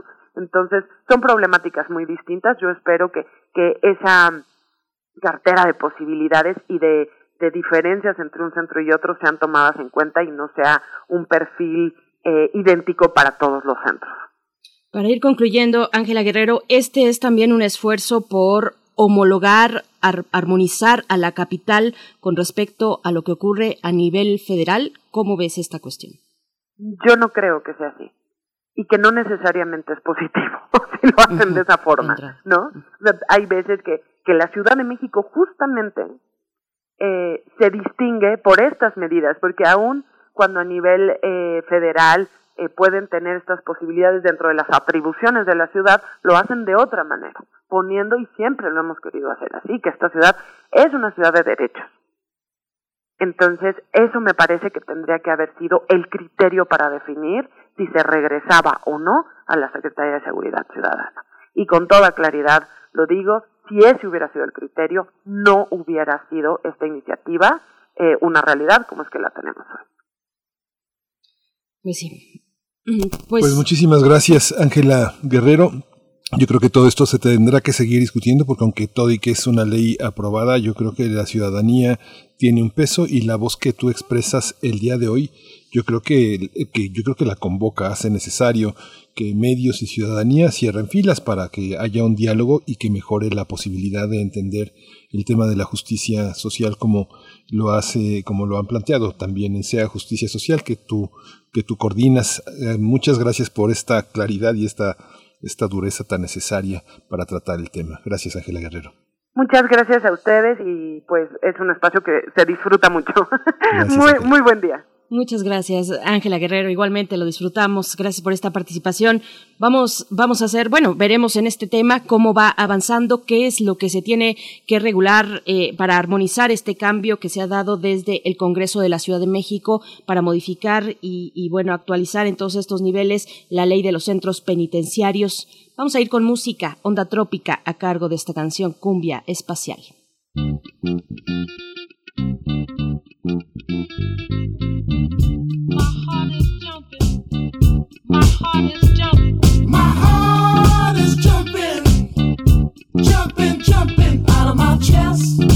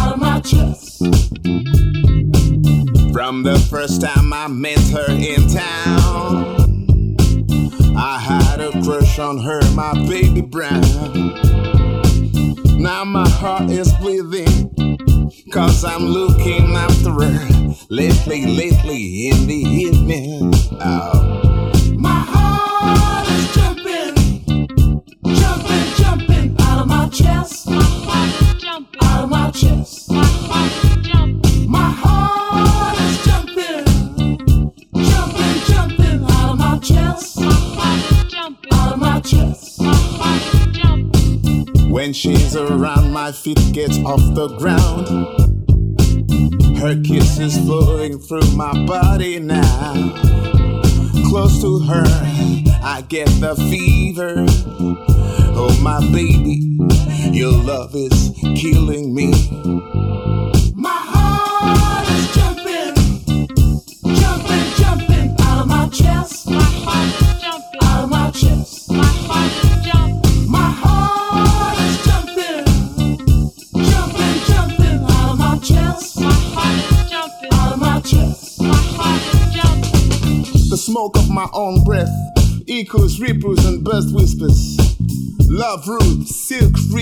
Crotch and vine.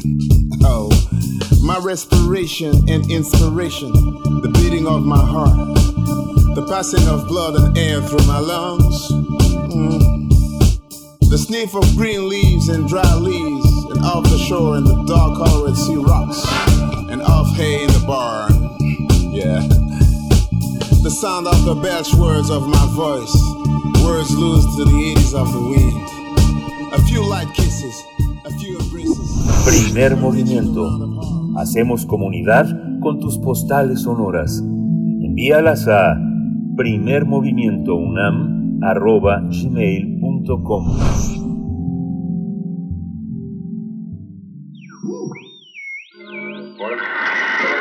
Especiales de Radio UNAM presenta Radio UNAM presenta la octava temporada de Escuchar y Escucharnos, esta serie que apareció en 2017 por la necesidad de adoptar una postura ante la creciente ola de violencia contra la mujer y el fortalecimiento de los movimientos feministas en el mundo y al interior de nuestra casa de estudios. Esta serie, Escuchar y Escucharnos, tuvo seis temporadas en coproducción con el Centro de Investigaciones y Estudios de Género, el CIEG, aunque la séptima temporada fue producida únicamente por esta radiodifusora. Ahora, en la octava temporada, esta radiodifusora, Radio UNAM, continuará abordando temáticas sobre mujeres, hombres y personas no binarias. También se hablará sobre asuntos de género, consentimiento, masculinidades, feminismo e identidad sexual. Otros temas que se abordarán son la violencia, sororidad e inclusión, para así seguir construyendo la igualdad. Para ello se dará voz a investigadores del ámbito académico, así como a expertos de distintos ámbitos, para conversar en torno a temáticas que no han sido abordadas en otras temporadas. Escuchar y escucharnos iniciará este primero de septiembre y concluirá el día 8 de diciembre de este año. El público interesado podrá disfrutar 28 minutos de análisis en esta frecuencia todos los miércoles a partir de las 10 de la mañana. El principal objetivo es sensibilizar y crear conciencia sobre la importancia de los derechos humanos y la igualdad de género en la UNAM y la población en general. Tendremos una conversación sobre la octava temporada de Escuchar y Escucharnos. Este día nos acompaña Silvia Cruz, productora de Escuchar y Escucharnos, a quien ya saludábamos desde, desde la mañana como la primera productora de Primer Movimiento hace siete años y bueno, de muchos programas. Eh, querida Silvia, buenos días, gracias por estar aquí. Muchas gracias, Miguel Ángel Berenice. Buen día, ¿cómo están? Buen día a ustedes y a todo su auditorio. Muchas gracias, eh, Silvi, Silvia Cruz, productora de Radio UNAM y de Escuchar y Escucharnos. Bienvenida, pues, a, este que es tu lugar también y tu espacio. Eh, pues te pregunto qué, temáticas son las que están destacando para esta octava temporada de eh, esta octava temporada de Escuchar y Escucharnos. Cuéntanos un poco de lo que se da a nivel del trabajo de mesa en estas discusiones sobre lo que están viendo, un panorama complejo, muchos retos en torno a los derechos de las mujeres y de los derechos humanos en general. Claro, eh, como bien dicen, si bien es un programa de género donde vamos enfocado mucho hacia esa problemática de la desigualdad que vivimos la mayoría de las mujeres en, en este país y en el mundo, también queremos incidir en otras otras poblaciones, en las poblaciones diversas, en las masculinidades, hablar de sororidad, de solidaridad, de igualdad, de derechos humanos, como bien dices. Queremos en esta octava, en esta octava temporada, que como bien dijeron ustedes en un principio, la séptima temporada ya se hizo solo como una producción de Radio UNAM. Esta octava temporada también va como una producción solo de Radio UNAM. Y queremos incidir en todos estos temas, como comenzamos desde la temporada pasada, poner los temas a ras de tierra, digamos, a, a la cotidianidad, al, a lo que se está viviendo, a lo que estamos viviendo todas y todos y todes, a lo que estamos sintiendo y hablar justamente de eso y hablar con los protagonistas de estas historias, de, de lo que está sucediendo más allá de los términos académicos. Sin embargo, por supuesto que esta octava temporada suma todo el trabajo que está haciendo la Universidad Nacional Autónoma de México para equilibrar todas estas, estas cuestiones de género, de desigualdad y de inclusión. Sobre todo queremos trabajar en esta octava temporada sobre la inclusión. La inclusión. Y bueno, eh, el programa 1, que se estrena en un rato, como, que vamos a hablar, bueno, eh, María María Fernández, nuestra conductora, va a hablar con la doctora Tamara, Tamara Martínez. Tamara Quiroz es nuestra compañera de Radio un saludo para ella. Va a hablar con la doctora Tamara Martínez Ruiz, que es la titular de la Coordinación para la Igualdad de Género de la UNAM. Tenemos temas como la X como signo de inclusión con el doctor Julio César Borja, mujeres y medio ambiente con la maestra Brenda Rodríguez, género no binario con el maestro Rubén Hernández, vamos a hablar de el cambio de paradigma del amor romántico en el cine mexicano con la doctora Alejandra Collado y, y bueno, en ese sentido vamos a ir abordando diferentes temas como el amor y la masculinidad, eh, medidas de protección para principalmente contra la violencia para las mujeres, transformación del concepto de familia, vamos a hablar eh, también de, de los colectivos, así como hay las colectivas dentro de nuestra universidad, también estas otras manifestaciones que se han dado en torno a la diversidad de género. Y bueno, vamos a abordar el, los 90 años de, del aborto, de la discusión de, del aborto y en ese sentido vamos, Berenice Miguel Ángel.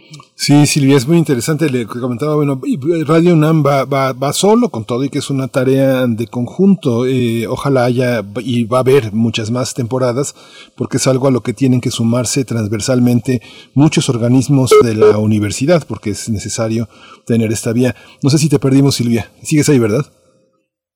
No, creo que se fue Berenice. Pero bueno, esta, esta octava temporada también abona a que eh, nosotros como comentaristas, como conductores, ya hemos ido a varios cursos, eh, seguimos educándonos y a veces pensamos, pues si ya me lo sé, pero no, uno no se lo sabe. Hoy hablamos de una librería utópicas donde justamente hay toda una serie de posibilidades de hacernos preguntas, preguntas. Eso, en eso consiste educarnos, no en tener certezas, ¿no, Berenice? Por supuesto, por supuesto que sí. Y, lo planteábamos en esta eh, charla que tuvimos con la directora de Utópicas, seguirle la pista, el ritmo, eh, el pulso a un movimiento diverso, lleno de posturas que se replantean constantemente, que se enuncian desde distintos lugares, emergen necesidades específicas. Y bueno, esto es lo que tiene en la mesa la octava temporada de Escuchar y Escucharnos. Ya estamos de vuelta con Silvia Cruz. Sí. Silvia, te preguntaba, te preguntaba en esta parte, eh, eh, continuar educándonos hombres y, mujeres. Esta, esta consideración, hablábamos en la mañana con Marta Hernández, la directora de una librería eh, que ahora se reubica en el sur de la ciudad, pero incluir hombres, incluir mujeres, masculinidades, eh, binarios, ¿cuál es esta posibilidad de esta inclusión? Es algo que estamos aprendiendo a incluir, no solamente a ver las cosas desde un, desde un solo lado, ¿no? Efectivamente, Miguel, creo que la clave está justamente en aprender, en escuchar y escucharnos, como bien eh, dice el título de nuestra serie, a reconocer al otro y a reconocer que no somos a veces capaces de, ver más allá de lo que tenemos presente, es decir, de, de lo que nos han educado, de lo que hemos vivido, y nosotros lo que buscamos es abrir posibilidades, abrir visiones, abrir eh, sentires, pensares, decir, mira, sí es esto, pero también está esta otra manifestación, está esta otra posibilidad, estamos hombres, mujeres, ellos, ellas, ellas, está toda una gran diversidad de personas eh, en este, en este mundo conviviendo y tratando de que se respeten los derechos de todos, de hombres, de mujeres, de ellos, de ellas, de ellas, y que podamos convivir de una manera sana y podemos reconocer a los otros, reconocer su valía, reconocer sus, eh, sus sentires, sus sentipensares y, y darles el respeto y la inclusión que merecen. Silvia, son eh, siete temporadas anteriores y ahora eh, esta octava temporada, pero siete temporadas que significan, que implican necesariamente un aprendizaje para ustedes también, un aprendizaje acumulado que les va poniendo en un sitio muy específico, una, con una visión específica sobre lo que quieren transmitir al público. Te pregunto, en esta gran composición de voces diversas, ¿cómo, cómo han retomado y cómo han pulsado eh, la voz también de la voz autocrítica de los varones frente a las cuestiones de género y lo que a ellos corresponde? Pues mira, afortunadamente durante todos estos programas hemos, eh, me gustaría retomar la parte del aprendizaje. Carmen Sumaya y yo, que somos las productoras de, este programa, hemos tenido pues una gran maestra, no solo en María María Fernández, perdón, sino también en todos y cada uno de los invitados que ha colaborado en estos 105 programas pasados, gente de la universidad muy preparada, muy estudiada, muy dispuesta a compartir todo su conocimiento con primero con, con nosotros, digamos que somos eh, nosotras que somos el primer filtro que vamos haciendo toda esta planeación y después con todo el público que escucha escuchar y escucharnos. Y, y sí sí hemos eh, tenido afortunadamente gran apoyo por parte de de los de los hombres en este caso de tanto de los académicos investigadores que se dedican a eso como también de la de eh, los hombres que eh, nos escuchan hacemos encuestas hacemos los y nos acercamos a ellos les preguntamos qué piensan qué sienten cómo actúan cómo ven ciertas situaciones y hemos tenido afortunadamente como pues una respuesta positiva, es decir, están la mayoría de las personas a las que nosotros nos hemos acercado dispuestas a, a escuchar, dispuestas a conocer, dispuestas a, no sé si necesariamente a cuestionarse, pero sí a dar su opinión y esperar de alguna manera alguna retroalimentación. Entonces, bueno, nos sentimos eh, afortunadas en, en ese sentido de poder colaborar también en esta parte de las masculinidades y de hablar de cómo han evolucionado, de cómo se están viviendo, de cómo se están sintiendo. Claro. Aparte, Silvia, también el cambio, el cambio de, eh, de, personalidades que abonan a este espacio son, son, son personalidades que son investigadores y que tienen un trabajo, que dirigen tesis, que dirigen, que dirigen cátedras. ¿Cómo ha sido esta posibilidad de que la UNAM tenga salida a través de los medios de todo este trabajo que generalmente circula en publicaciones muy especializadas, que están en diálogo con otras academias? ¿Cómo ponerlas al alcance de una comunidad más amplia? Pues lo tanto investigadores como investigadoras, como todos los que se dedican a esto eh, en la universidad, han sido y son muy abiertos en ese sentido, son muy abiertos a compartir justamente toda la investigación que han hecho, todo el trabajo que han hecho, quieren que, que la gente conozca, que la gente vea lo que está sucediendo.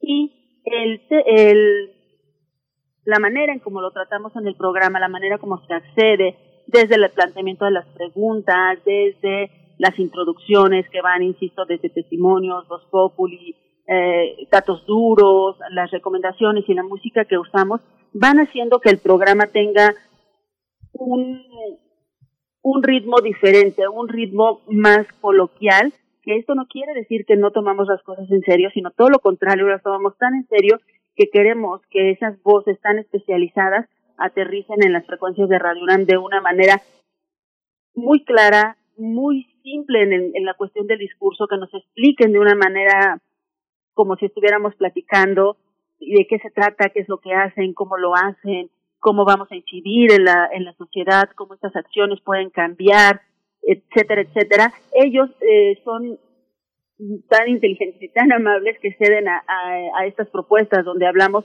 de una manera súper sencilla que la gente tenga todo el acceso posible. Si alguna vez usamos términos como muy técnicos, muy especializados, también se explican para que a la gente le quede muy claro el hecho de, lo que estamos hablando, ¿no? Entonces, bueno, son maravillosas todas las personas que han colaborado con en estos 105 programas anteriores de escuchar y escucharnos, gente de la universidad, como bien dicen ustedes, investigadores, pero también gente que, que se dedica a la lucha social y al activismo y que vive o padece carne propia todos este tipo de situaciones.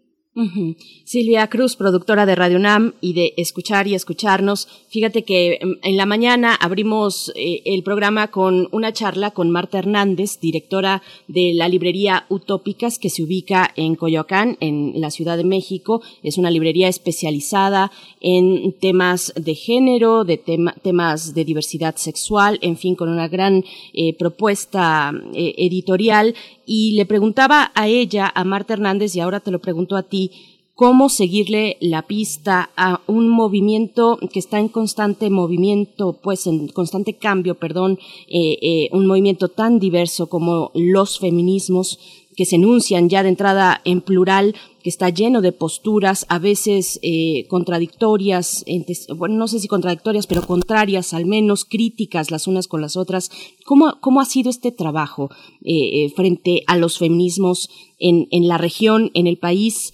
Eh, pero, pero destaco la, la, región porque hay feminismos decoloniales, de, eh, feminismos interseccionales que tienen orígenes no necesariamente céntricos, sino que están en las periferias, eh, enunciaciones también desde lo afrocaribeño. ¿Cómo, ¿Cómo se acercan y cómo le siguen la pista a este movimiento? Pues mira, hemos tenido la fortuna de convivir a lo largo de este tiempo con personas que, como tú bien dices, están viviendo este tipo de feminismo, bueno, estos tipos de feminismo.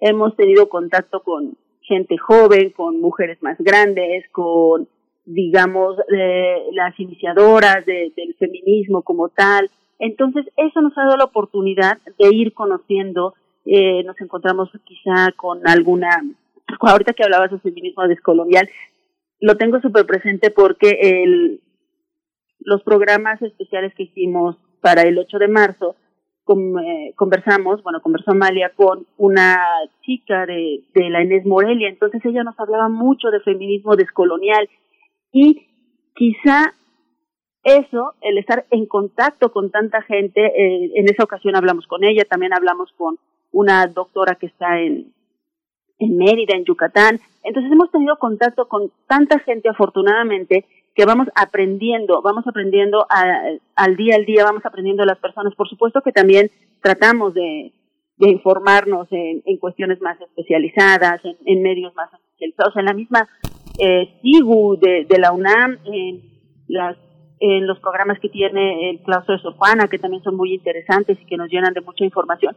Pero creo que lo que más ha enriquecido justamente esta, esta serie es el contacto con las, dos y, y les demás. O sea, son contactos que resultan invaluables, son eh, relaciones que van enriqueciendo no solo el programa, sino también la formación, como decían hace un rato, de nuestra conductora Amalia María Fernández, de nuestro, de nuestra otra productora Carmen Sumaya y míos propios. Hay que resaltar también que el hecho de que Amalia sea eh, una de las protagonistas, digamos, de la lucha en cuestión de igualdad de, género en, en la UNAM, nos hace tener también mucho contacto con los estudiantes, con la, eh, parte académica y con toda la gente que está viviendo estos movimientos. Sí, justamente también la comunidad universitaria no ha sido nada, nada fácil porque también hay una, hay una fuerte connotación de, eh, de denuncia más que de, más que más que de reflexión, de denuncia que eh, justamente muchas estudiantes, muchos estudiantes este, piden que se solucionen problemáticas que vienen arrastrando desde muchos semestres atrás, en los que están hoy, pues cuatro años atrás, los que están en el séptimo y el octavo semestre, que a pesar de eso no pierden el ánimo de escuchar y, y, hacerse, y hacerse escuchar también, que es algo muy complejo para un programa que busca fundamentalmente la reflexión y no estrictamente la denuncia, pero tiene un eco muy fuerte entre la población estudiantil. ¿Cómo reciben ustedes este, esta, esta alimentación ¿Hay credibilidad, hay acompañamiento, hay este polémica? ¿Cómo, cómo lo enfrentan, Silvia? Fíjate que eh, hay credibilidad y hay acompañamiento.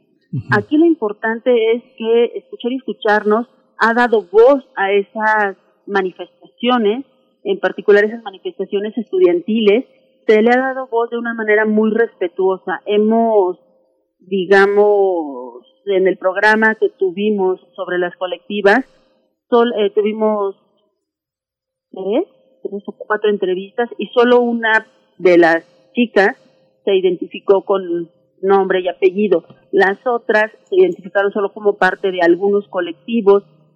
Es decir, nosotros hemos respetado la parte que ellas piden que se respete y es la manera en que también hemos tratado o hemos logrado incluirlas en esta reflexión escuchar y escucharnos está abierto para ellas, para ellas, para todos, y está abierto de una manera muy respetuosa. Nosotros vamos tratando de darle voz, insisto, justamente a estas manifestaciones, a estos estudiantes, a, los que no se les daba antes eh, la voz o a los que, como bien dices Miguel Ángel, buscaban polemizar solamente. Nosotros los invitamos a la reflexión, nosotros los invitamos a que compartan sus experiencias, nosotros los invitamos a que les digan a los oyentes qué es lo que están viviendo, cómo lo están viviendo, qué es lo que proponen y por qué lo proponen de esa manera. Entonces, bueno, escuchar y escucharnos también se está convirtiendo justo en eso, en un espacio donde todos caben, donde todos pueden llegar, expresarse y pueden llegar a formar parte de, de este de esta reflexión o de, de, este ámbito de reflexión al que queremos nosotros contribuir con escuchar y escucharnos. Silvia Cruz, eh, ya eh, de mi parte, la última cuestión que te pregunto, que me parece también muy importante para proyectar un espacio como este, eh, ¿cuáles son los retos que ustedes como equipo están detectando ahora para esta octava temporada y lo subsecuente? ustedes como un espacio radiofónico que aborda y expone desde múltiples ámbitos y, y miradas, pues estas problemáticas tan complejas del género y de la diversidad, eh, cuáles, eh, cuáles son esos retos, especialmente en el panorama eh, universitario pues tan tan diverso de nuevo y tan exigente pues que nos ponen los chicos y las chicas la vara muy alta para poder escucharles y actuar en consecuencia también. Pues efectivamente eso sumarlos sumarlos a este espacio de reflexión escuchar escucharnos desde que nació uh, hace hace años lo que buscaba era justo una reflexión no estar por ejemplo en los temas de que están ahorita en el candelero y no porque no sean importantes sino justamente porque lo que queremos es reflexionar lo que queremos es incidir es decir vamos más allá de el estallido del momento queremos ir mucho más allá queremos saber cuáles son pues los antecedentes, por qué surge esto y sobre todo cómo podemos sumarnos a, a la solución, cómo podemos ir construyendo esa igualdad por la que hemos estado trabajando desde el primer programa. Afortunadamente, los estudiantes, la comunidad universitaria como tal, no solamente el estudiantado, sino también la comunidad universitaria, que en esta también, pues no solamente es la parte académica, sino también la parte administrativa de nuestra universidad, han hemos tenido buen acercamiento con ellos, han logrado eh, darnos su confianza, digámoslo de esa manera, para contribuir en estas reflexiones. Entonces, bueno, el reto sigue siendo ese, el reto sigue siendo lograr acercarnos de la manera más respetuosa a estas comunidades eh, universitarias, a, nuestra universidad misma, y ofrecerles este espacio de reflexión donde ellos se sientan libres de hablar, de, de decir, de sentir, de expresarse y sobre todo donde traten de sumarse al igual que nosotras a construir una solución para llegar a esta igualdad que tanto anhelamos, no solo en la universidad, sino en el país Pues Silvia, Silvia Cruz, eh, muchas gracias por esta probada. En, en una hora, pues estaremos, eh, estaremos con el programa, escuchar y escucharnos. Siempre les, siempre, siempre lo recomendamos al final de, de, primer movimiento porque es una, es un, es un lazo que le da una enorme felicidad a nuestra, a nuestra estación, a Radio UNAM. Gracias. Muchísimas gracias, Bere, Miguel Ángel. Gracias, Frida, Arturo. Muy buen día a todos. Gracias. Gracias, Silvia Cruz, productora de Escuchar y Escucharnos. Igualmente le mandamos nuestro, eh, nuestro cariño, pues es eso, nuestro cariño a María Amalia Fernández en la conducción de ese espacio, miércoles 10 de la mañana. Este espacio de escuchar y escucharnos les espera precisamente para hacer ese diálogo. Con esto vamos a despedirnos de la radio, mm, de la radio Nicolaita. Son las 8 con 58 minutos. Nos preguntaban por acá que si había sonado el de onda trópica la cumbia espacial. No, la canción anterior, ahí salió otra, Vivitanga and the Selenities, My Heart is Jumping, pero creo que sí nos vamos a despedir ahora sí con la cumbia espacial, a ver qué nos dice nuestra querida Frida Saldívar allá en la producción. Con esto despedimos, pero por supuesto invitándoles a permanecer aquí en Radio UNAM. Nos vamos a ir al corte para regresar a nuestra tercera hora con la mesa del día, con el doctor Plinio Sosa hablando de química también, la poesía necesaria. Suena ya cumbia espacial de onda trópica. Vamos al corte.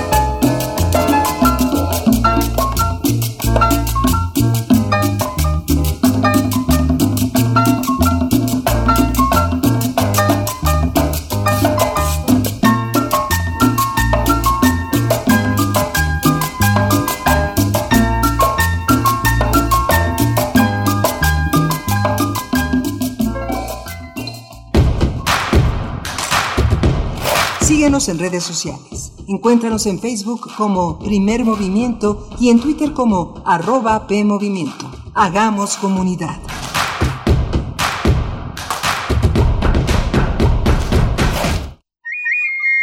La palabra es un registro sonoro de la historia. Lo que dice y como lo dice es una muestra viva de lo que fue, es y será. Sembraste Flores. Un encuentro con nuestras lenguas indígenas a través de la palabra escrita. Jueves a las 10 horas. Retransmisión, domingos a las 15.30 horas. Por el 96.1 de FM y el 860 de AM. Dejemos al menos flores. Dejemos al menos cantos. Radio UNAM. Experiencia sonora.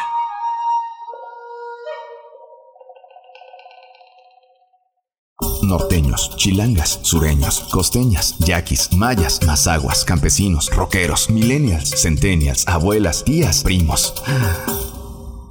Con tanta diversidad es imposible pensar igual, pero hay muchas cosas que nos unen. Nos une la libertad de tomar decisiones. Nos une la convicción de que la democracia es la única ruta que tiene un país libre. Nos une el INE. Mi INE nos une. Habla Andrés Manuel López Obrador. Dijimos que íbamos a rescatar al campo y a sus pobladores y cumplimos. Tres millones de campesinos están recibiendo apoyo de manera directa, fertilizantes, precios de garantía, apoyos para campesinos, pescadores. Solo en el programa Sembrando Vida trabajan 420 mil sembradores. Hechos, no palabras. Tercer informe. Gobierno de México. La ciencia que somos. La ciencia que somos. Iberoamérica al aire. Descubre la ciencia que está presente en tu día a día a través de cápsulas, reportajes, entrevistas y reportes en vivo. Viernes de 10 a 11 horas por el 96.1 FM. La ciencia que somos. Iberoamérica al aire. Una coproducción de Radio UNAM y las direcciones de divulgación de la ciencia y de las humanidades.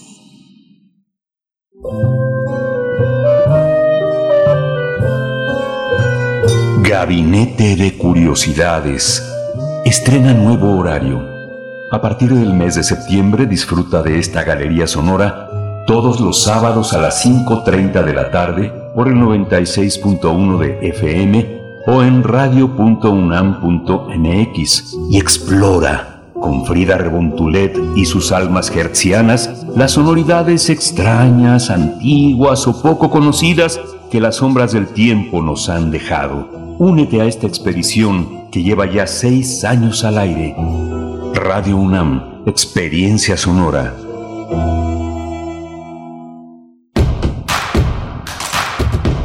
Encuentra la música de primer movimiento día a día en el Spotify de Radio UNAM y agréganos a tus favoritos.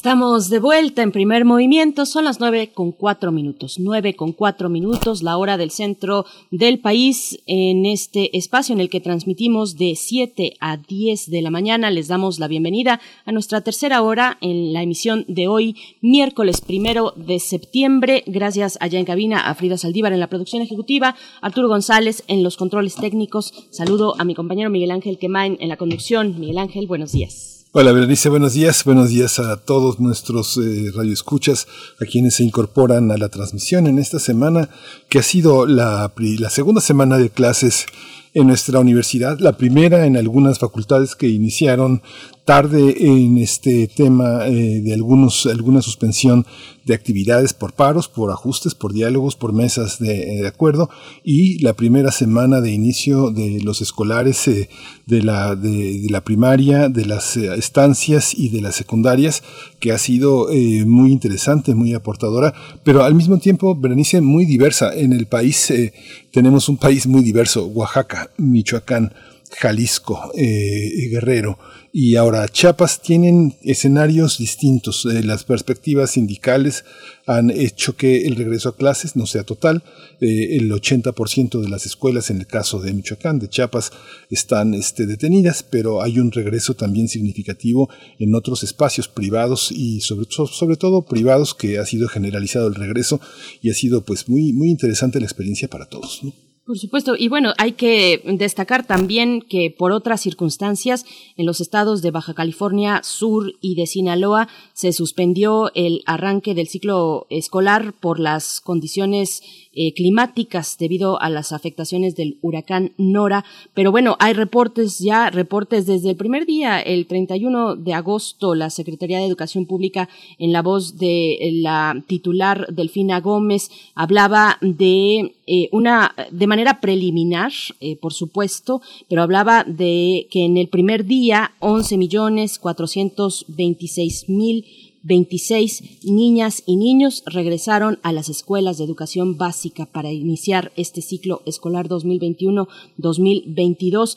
entre otras eh, pues acotaciones con respecto a este arranque de ciclo escolar que bueno pues se encuentra en la cuestión de ir o no ir, enviar o no enviar a los chicos a la escuela de manera presencial, mantenerse, sino en un formato híbrido o definitivamente únicamente eh, en línea. Así es que bueno, estaremos conversando esta mañana sobre el regreso a clases, sobre esta semana tan importante para nuestro país. En la mesa del día estaremos con este tema, el regreso a clases y las afectaciones socioemotivas de niñas, niños y adolescentes provocadas por el confinamiento. Pues bueno, eh, estarán, eh, estaremos en compañía de la doctora Gabriela de la Cruz, investigadora del ISUE, eh, también que actualmente desarrolla un proyecto PAPIT muy interesante que se titula Retorno Escolar en Educación Media, la educación como derecho y factor de inclusión. Igualmente nos acompañará el doctor Ángel Díaz Barriga, doctor en Pedagogía por la UNAM,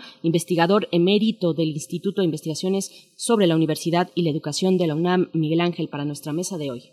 Sí, así que este, pues bueno, vamos a llegar lo más rápido posible a la mesa porque creo que es un tema, es un tema que todos estamos esperando eh, la opinión de los grandes expertos de esta esta visión desinteresada en el sentido de que no, no, hay más, no hay mayor interés que el interés superior de entender, de acompañar a maestros, maestras, eh, alumnos, alumnas, todas las personas administrativas que forman parte de esta gran comunidad escolarizada, desde, desde que la universidad tiene un mirador pues privilegiado, investigadores de primera línea que no han quitado el dedo del renglón para abonar a esta cuestión, Berenice. Por supuesto, así que para que esto ocurra nos vamos primero con la poesía necesaria. Vámonos.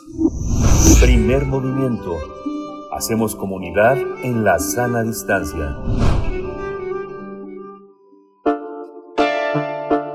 Es hora de poesía necesaria.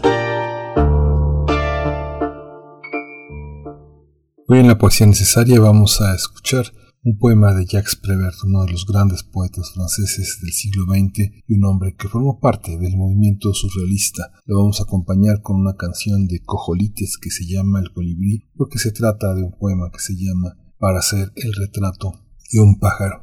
Dice así, para hacer el retrato de un pájaro. Pintar primero una jaula, con la puerta abierta. Pintar después algo bonito, algo simple, algo bello, algo útil para el pájaro apoyar después la tela contra un árbol, en un jardín, en un soto o en un bosque esconderse tras el árbol, sin decir nada, sin moverse. A veces el pájaro llega enseguida, pero puede tardar años antes de decidirse. No hay que desanimarse, hay que esperar. Esperar, si es necesario, durante años. La celeridad o la tardanza en la llegada del pájaro no tiene nada que ver con la calidad del cuadro. Cuando el pájaro llega, si llega, observar el más profundo silencio, esperar que el pájaro entre en la jaula y una vez que haya entrado, cerrar suavemente la puerta con el pincel. Después, borrar uno a uno todos los barrotes, cuidando de no tocar ninguna pluma del pájaro. Acto seguido, el retrato del árbol, escogiendo la rama más bella para el pájaro pintar también el verde follaje y la frescura del viento, el polvillo del sol y el ruido de los bichos de la hierba en el calor estival, y después esperar, esperar que el pájaro se decida a cantar. Si el pájaro no canta, mala señal, señal de que el cuadro es malo, pero si canta es buena señal, señal de que ya lo puedes firmar.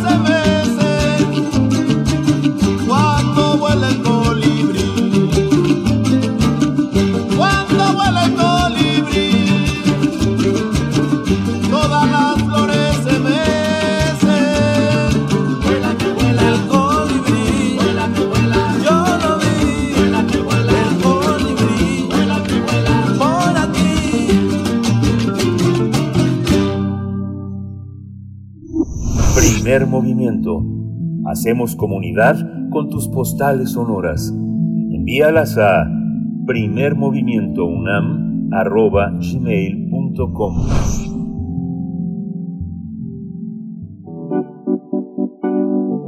La mesa del día. En el primer día de clases presenciales, más de 11 millones de alumnos de educación básica regresaron a las escuelas para iniciar el ciclo escolar 2021-2022. De acuerdo con la Secretaría de Educación Pública, las actividades presenciales se desarrollaron en 119.497 escuelas, con el apoyo de 970.617 maestros y maestras en 30 estados del país, ya que Baja California Sur y Sinaloa suspendieron el arranque del ciclo lectivo debido a las afectaciones del huracán Nora. Durante la conferencia matutina de ayer, Delfina Gómez, titular de la SEP, pidió al personal docente y padres de familia fortalecer la seguridad y la parte efectiva de las y los alumnos, es decir, orientarlos en el manejo de emociones, pero también en los protocolos. La Secretaría de Educación aseguró que las y los alumnos de educación básica cumplieron con los distintos protocolos sanitarios, al igual que las autoridades escolares y docentes a través de los comités participativos de salud escolar, por lo que el ingreso a los planteles se realizó de forma ordenada y sin contratiempos. Delfina Gómez también anunció que en los próximos días se realizará un censo para conocer las condiciones de la matrícula, identificar los casos de abandono deserción escolar, realizar la búsqueda y detección de las y los alumnos en riesgo y orientarlos para continuar con sus estudios. La SEP informó que coadyuvará al monitoreo de las escuelas para identificar cualquier caso de contagio, fortalecer los protocolos y realizar las acciones pertinentes. Vamos a conversar sobre este regreso a clases eh, presencial y las afectaciones socioafectivas de niños, niñas, adolescentes. Y están con nosotros la doctora Gabriela de la Cruz. Ella es investigadora del ISUE y es profesora de la, en la Facultad de Psicología. Actualmente desarrolla el proyecto PAPIT, Retomo eh, Escolar en Educación Media, la educación como derecho y factor de inclusión. Bienvenida, doctora Gabriela de la Cruz. Bienvenida a Primer Movimiento. Muy buen día, muchas gracias por la, la invitación. Saludo a su auditorio y, a la orden. Muchas gracias, doctora Gabriela de la Cruz. También, también por mi parte, yo presento al doctor Ángel Díaz Barriga. Él es doctor en Pedagogía por la UNAM, investigador emérito del Instituto de Investigaciones sobre la Universidad y la Educación, también de esta universidad. Doctor Ángel Díaz Barriga, qué gusto encontrarnos una vez más y gracias por aceptar esta charla, esta participación. Buenos días. Buenos días, Berenice. Buenos días, Miguel. Me da mucho gusto estar con ustedes. Gabriela, un gusto estar contigo. Y un saludo a la audiencia. Muchas gracias, doctores. Gracias por estar aquí con aquí en este en esta en esta mañana en este tercer día de labores. ¿Cómo cómo eh, conceptualizan ustedes este regreso? ¿Cómo entender la complejidad de la complejidad del regreso? Empezamos con usted, doctora Gabriela de la Cruz. Claro que sí. Pues aprovecho también para saludar a, mi colega, al doctor Ángel, que gustó participar en esta mesa de manera conjunta.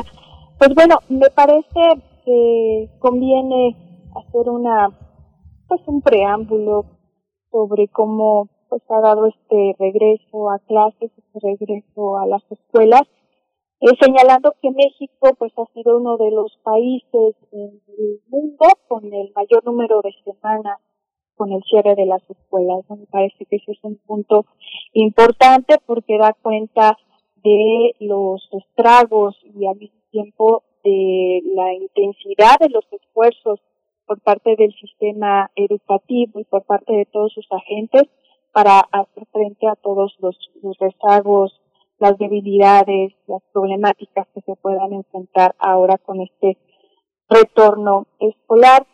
En caso de nuestro país, pues también recordar que el ciclo 2019-2020, pues lo cerramos en medio de este proceso, en este acontecimiento de la pandemia y que todo el ciclo 2020-2021 pues lo tuvimos a la distancia, ¿no? Con una serie de estrategias, eh, recursos que se pudieron tener al alcance, pero también si vemos de manera panorámica cómo fue esa respuesta, pues tenemos una amplia desigualdad ¿no? en, los procesos educativos. Entonces, pues así regresamos, ¿no? Así regresamos a las, a las escuelas, a las clases presenciales cargados de incertidumbre, de dudas, de temores, pero también, por qué no decirlo, de júbilo, de entusiasmo por recuperar la vida en la escuela, que eh, es lo que más se extraña, ¿no? Lo que sucede, los procesos vivos que tienen lugar en las aulas, principalmente los procesos vinculados con cuestiones interpersonales, sociales, de colaboración, de interacción. También regresamos, me parece conveniente también señalarlo, pues con una serie de estrategias, normas establecidas por la Secretaría de Educación Pública, la gran mayoría en colaboración con la Secretaría de Salud, apoyadas con una serie de marcos jurídicos, los rectores, etcétera. Y bueno, tenemos ahí una serie de, de marcos, ¿no? Sobre los cuales operar este retorno que van, como bien ustedes decían en la cápsula inicial, desde cuestiones vinculadas con protocolos de salud hasta cuestiones vinculadas con eh, cómo apoyar eh, asuntos vinculados con lo socioemocional y también con cuestiones académicas. Y bueno, doctor, doctor, sí, sí, doctor Díaz Barriga, ¿cuál es la, cuál es su percepción? ¿Cuál es la, cuál es la, eh, la, la, las opciones y las, los problemas que ustedes ve que son distintos a los del confinamiento y de la, y de las clases híbridas? ¿Qué es lo, qué es el mayor desafío tanto para niños como para docentes en este regreso? Entender algo. La escuela de hoy no es la escuela de ayer no es la escuela de antes de la pandemia, y el trabajo con los alumnos tampoco puede ser el trabajo que se hacía antes con ellos. Eh, yo pienso que el documento que ayer publicó Mejoredu de la escuela en movimiento termina con una pregunta de un profesor francés que me parece que es importante retomar. La escuela después con la pedagogía de antes, entonces eh, la escuela tiene que enfrentar un reto, ciertamente que es una institución, y ciertamente que hemos defendido que no son las instalaciones lo que hace escuela, sino la relación pedagógica que se da entre maestros y estudiantes. Y eso es lo que de alguna forma vamos a ver en estos días cómo se, cómo se, está, cómo se ha transformado, cómo ya es una relación totalmente diferente. Los pocos YouTube que he podido revisar me han llamado la atención, por ejemplo, que observo niños caminando en fila, caminando en una distancia adecuada entre unos y otros, niños muy rígidos, niños donde yo no veo la espontaneidad que existía previamente, y niños en un salón de clase donde yo diría están confinados a trabajar de manera individual.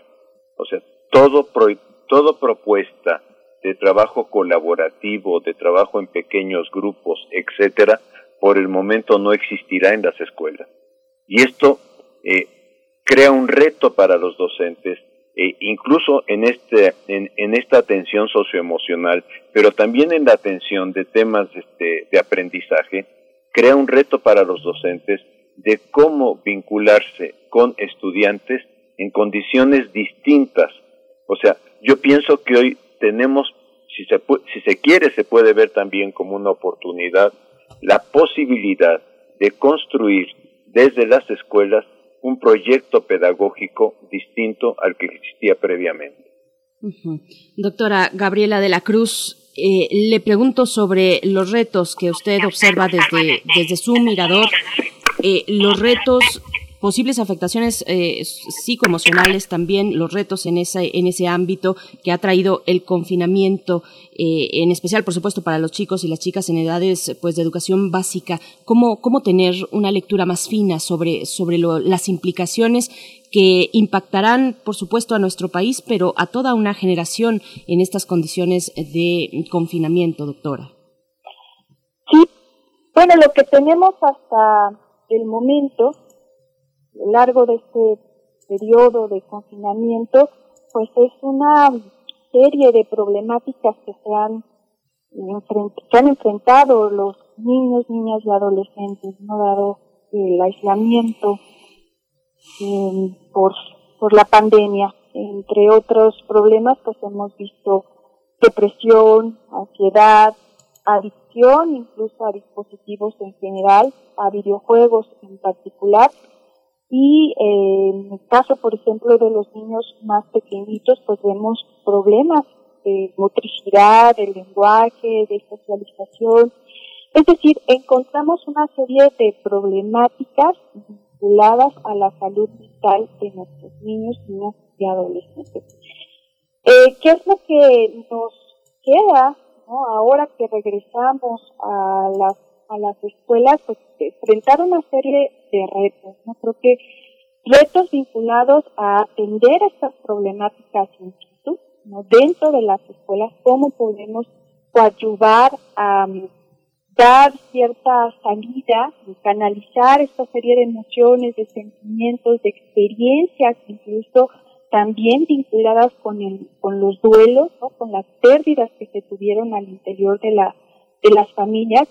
Entonces, eh, se enfrenta a este primer reto, ¿no? Recibir a nuestros niños, niñas y adolescentes de tal manera que las escuelas realmente se conviertan en espacios para eh, externar todas estas emociones, sentimientos, experiencias y paulatinamente irlas canalizando hacia eh, cuestiones que favorezcan la resiliencia, ¿no? En el sentido de, pese a la adversidad, pese a las distintas situaciones que hemos vivido como sociedad, pues salir adelante. Entonces son retos realmente importantísimos y a mí en particular lo que me preocupa es eh, cómo las escuelas van a enfrentar estos problemas y en particular la formación docente, ¿no? Porque sabemos que nuestros docentes en nuestro país pues están cargando con una serie de responsabilidades, de retos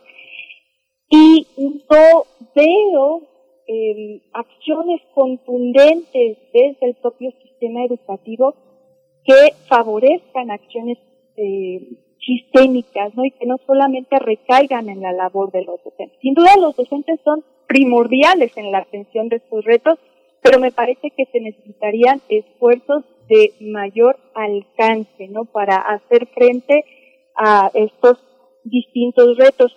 Otro asunto, y con ello termino esta intervención, eh, que me parece de vital importancia reconocer en nuestras escuelas, es la pérdida de los papás y de, y de mamás, ¿no? También niños que van a regresar sin esta figura. Entonces ahí hay un reto importante, ¿no? Cómo hacer frente a, a, este, a esta falta, ¿no? De, de referentes paternos. El duelo, sobrellevar y acompañar el duelo infantil. Doctor, doctor Ángel Díaz Barriga, bueno, precisamente la pregunta que, que, que lanza en su intervención la doctora de la Cruz, cómo las escuelas y los docentes van a afrontar estos retos ante el nuevo ciclo escolar. Le pregunto más o menos lo mismo, pero cambiándolo un poco de, del mirador desde las autoridades. ¿Con qué elementos y herramientas las autoridades escolares, vaya la institución, ha dotado a docentes eh, para, para afrontar este reto? ¿Cómo ve esta cuestión?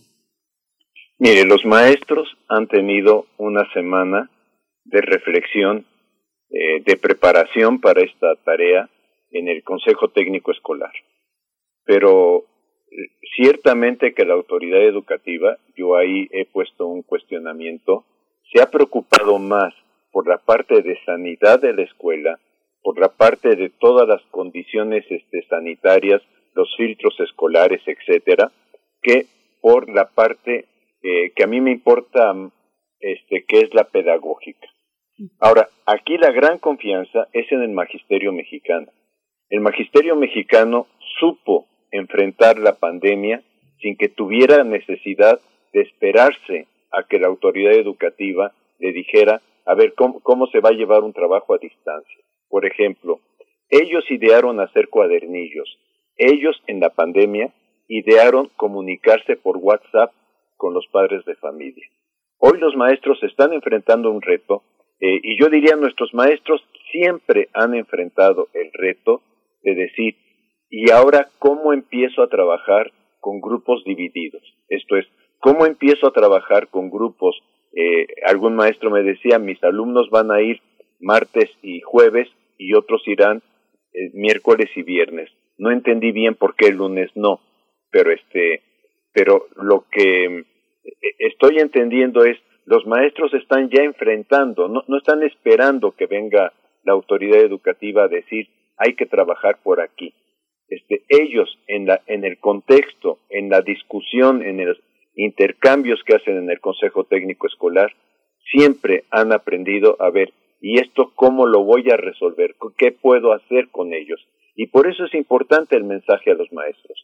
Por eso es importante decirles, hoy tenemos que construir una pedagogía nueva, una pedagogía en donde las relaciones educativas sean diferentes.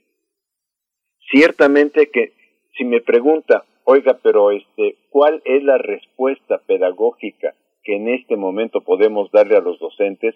Pues yo diría que son pocas las respuestas que les podemos dar. Eh, en realidad, muchos de nosotros estamos interesados en observarlos, o sea, en estar viendo lo que publican en sus redes sociales, lo que publican en su YouTube, lo que con los maestros con los que nos podemos comunicar nos digan cómo te está yendo el primer día de clase, etcétera. Pero ciertamente también los maestros van a tener otro problema que es enorme y no se puede desconocer, que es, por una parte, los alumnos van a dar trabajo o van a trabajar con los niños que están en las aulas, pero por otra parte tienen que pensar en los niños que no están en las aulas. Este, y ciertamente que se ha hablado aquí con mucha facilidad de seguir el modelo híbrido.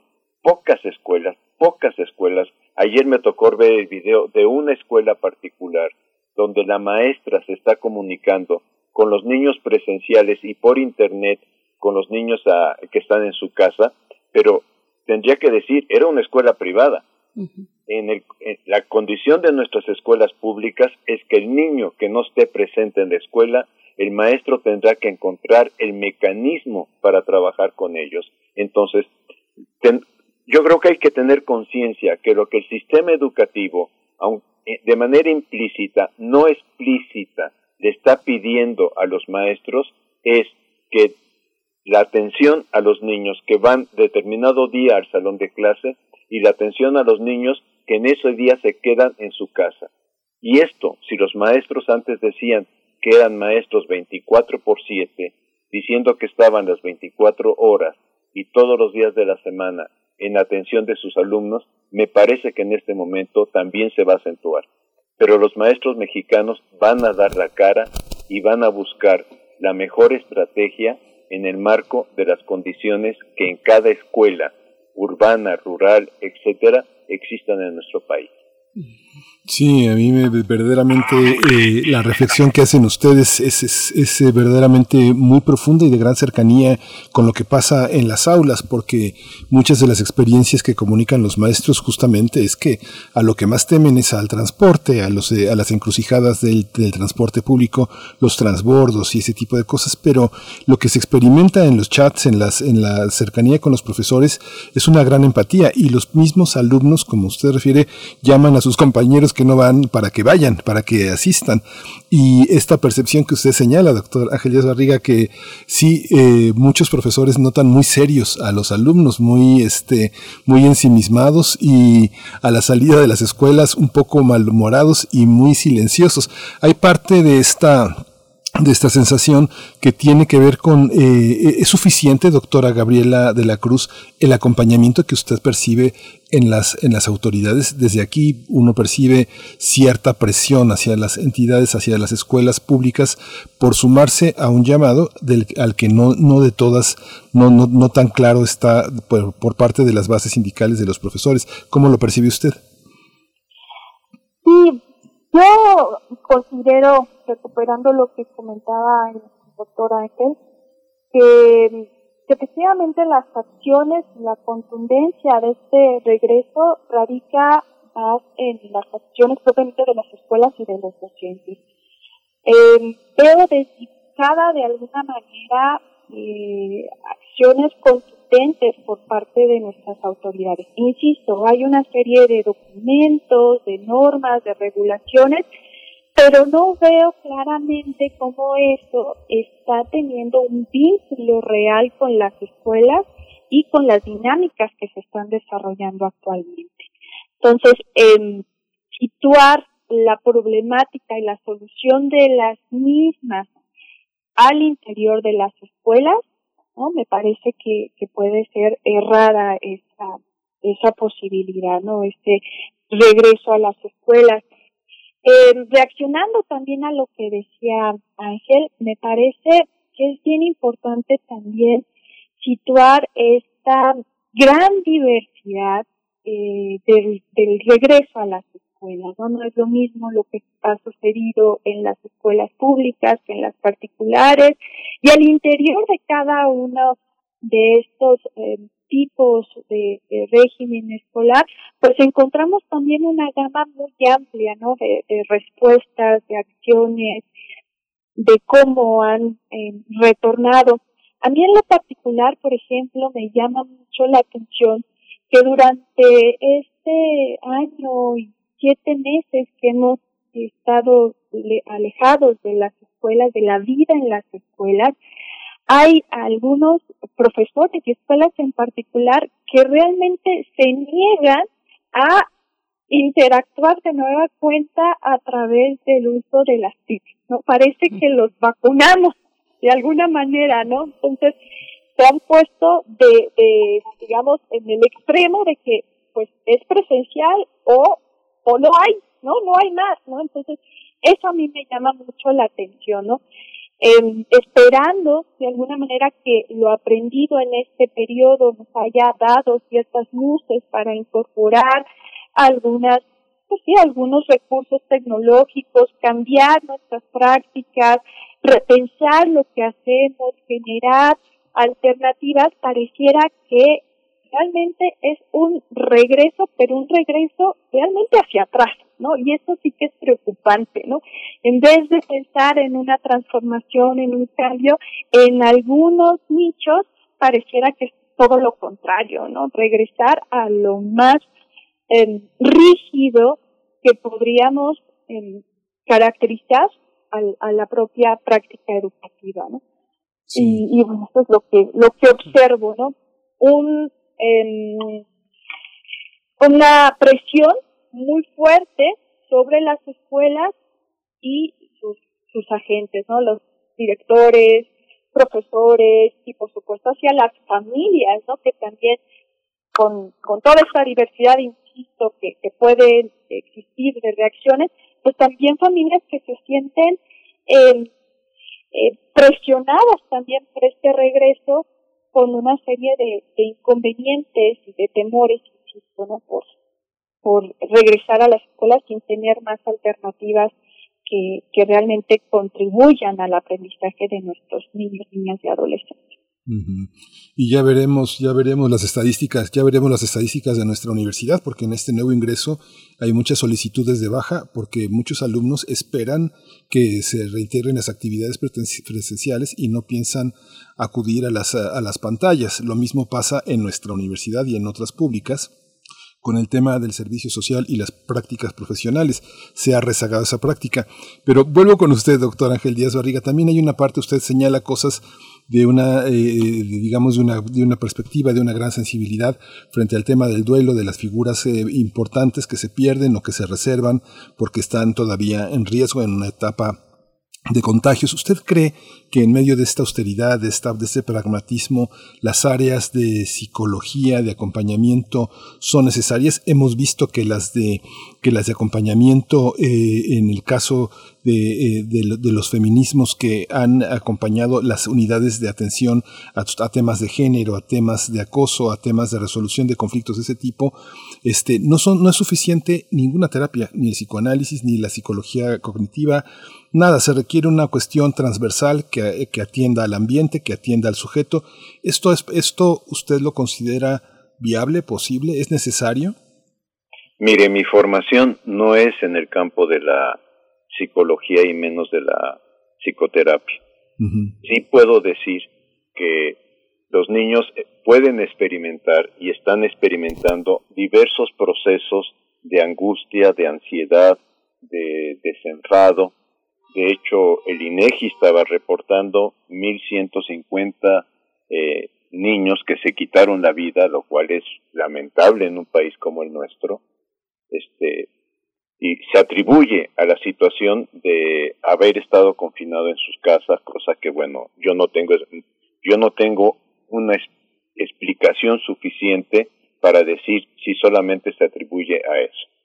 Este, lo que es cierto es que ante la pérdida de un familiar, de un padre, de una madre, de los dos padres, etcétera, este, cada niño tiene un entorno familiar que le ha permitido o impedido que vaya procesando su duelo. El tema es que los docentes cuando lleguen al salón de clase, los niños con diversas afectaciones, algunas quizá más superficiales que otras, los maestros no tienen formación, y en esto quiero insistir, porque un colega ya lo escribió, los maestros no tienen formación ni tienen por qué tenerla de convertirse en psicoterapeutas.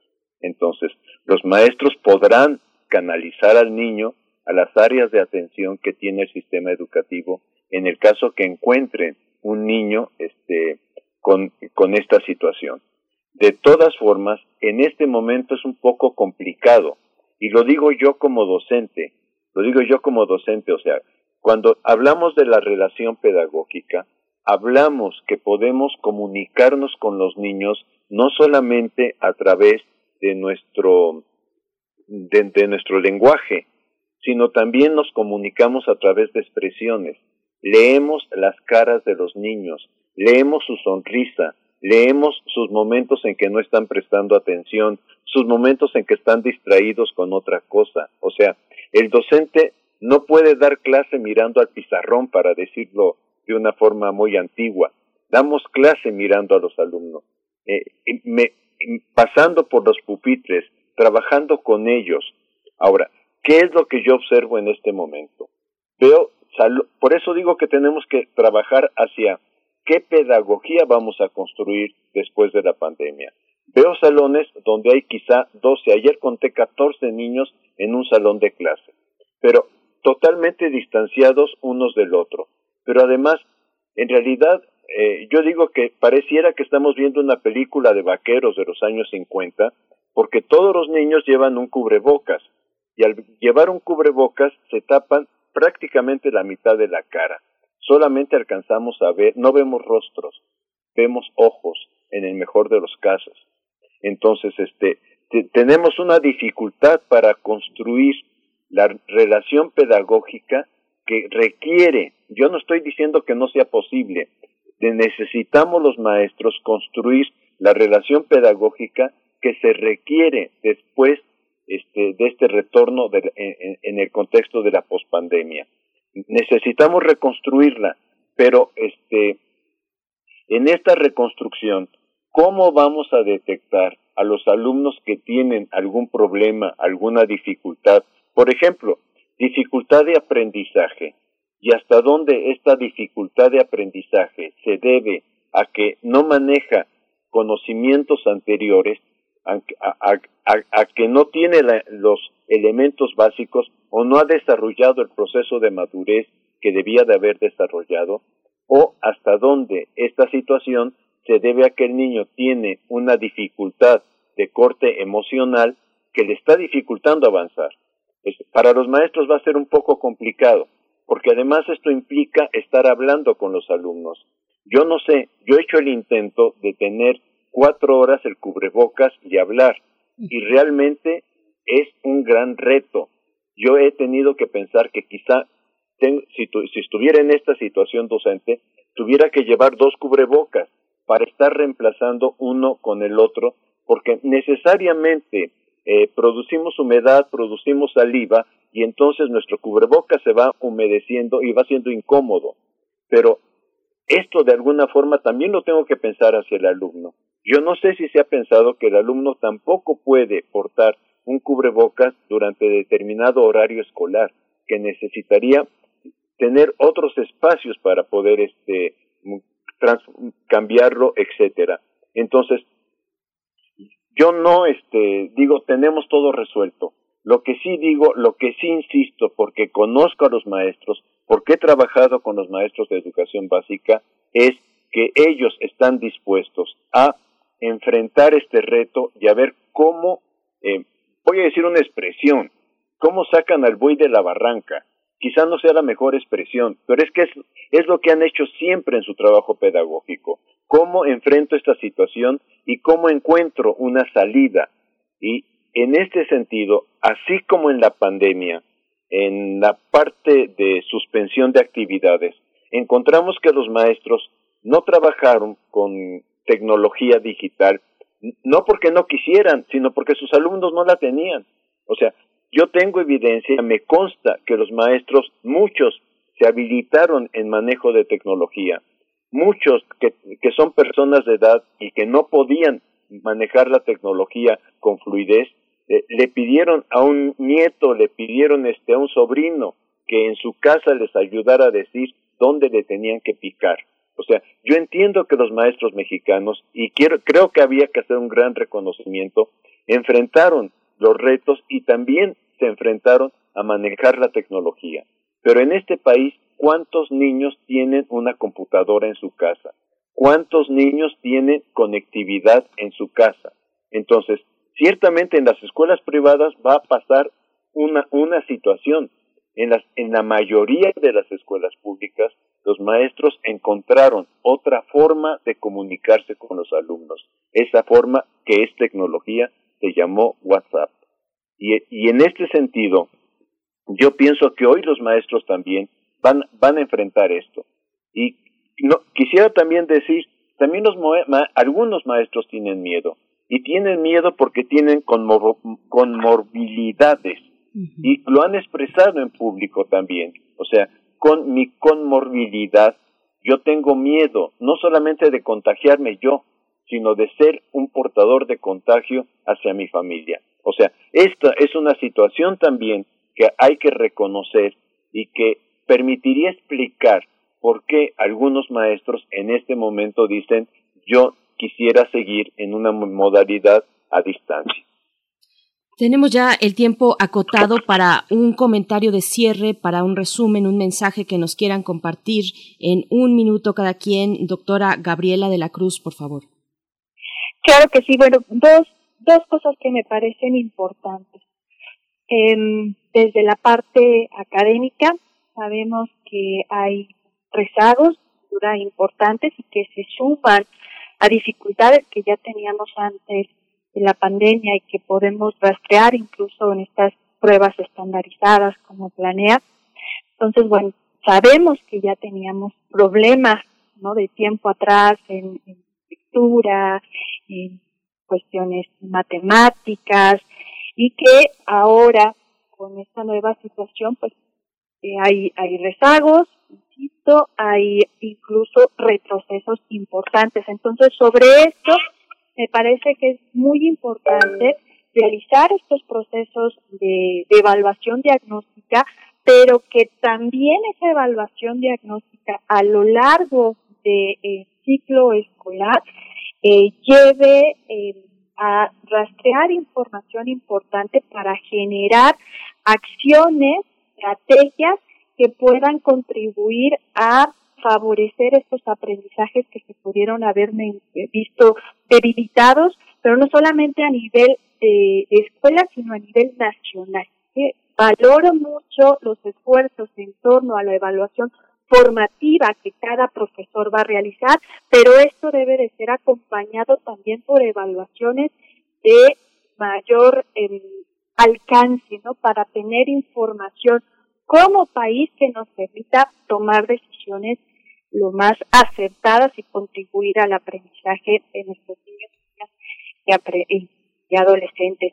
Y otra cuestión importante, eh, es tiempo sin duda de diversificar las acciones educativas, de crear, de innovar, de eh, atrevernos a hacer cosas distintas y en eso coincido con lo que ya decía eh, Ángel en cuanto a reconocer esta capacidad de nuestros profesores, de nuestras profesoras de educación básica, que en este tipo de circunstancias, pues bueno, han, sacado lo mejor de sí. Y además, por último, señalar que este tipo de problemáticas, la pandemia que estamos enfrentando, eh, sin duda no va a ser la última que vamos a enfrentar, ¿no? Vamos a seguir viviendo este tipo de circunstancias y, y eso tenerlo muy, muy claro, ¿no? Para estar pendientes y estar en constante transformación.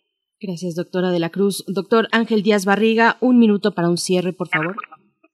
Eh, reconocer la diversidad de nuestras escuelas, la diversidad de nuestras instituciones e invitar a la SEP que formule un proyecto, un programa, donde sea desde la escuela donde se construya el proyecto educativo escolar.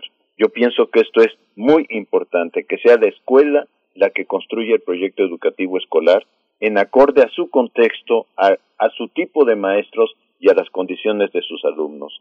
Y yo diría, como sociedad, como investigadores, como académicos, acompañemos a los maestros en este proceso de cambio, en este esfuerzo que tienen que, que tienen que realizar y que tienen que realizar a nivel de sistema, pero a nivel de aula, de cómo hacemos la pedagogía del después.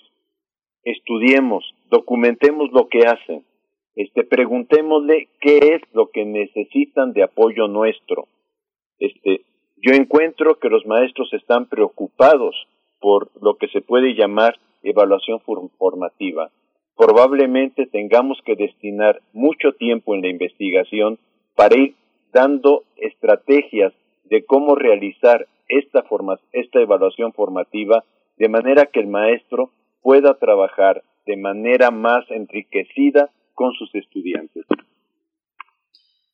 Bien, pues, muchísimas gracias por, por toda esta mañana, doctora Ángel Díaz Barriga. Le, le agradecemos muchísimo. Siempre es un, un privilegio conversar con, con, con, usted. La problemática que siempre plantea nos lleva al territorio de la complejidad y de la, y de la humanidad, de entender sentidamente e intelectualmente los problemas. Doctora Gabriela de la Cruz, investigadora del ISOE, profesora de la Facultad de Psicología, ojalá y contemos con usted más a menudo. Muchas gracias por su, por su disposición a conversar con nuestros radioescuchas. Muchas gracias a ustedes. Gracias. Un gusto estar con Gabriela, Berenice y Miguel Ángel. Un saludo y gracias. Gracias. Gracias, doctor Ángel Díaz Barriga, doctora Gabriela de la Cruz. Bueno, un tema nada sencillo, el gran, uno de los grandes retos en este momento para nuestro país. Vamos a hacer una pausa musical a cargo de Dave Brubeck. Es el título de la canción On Square Dance.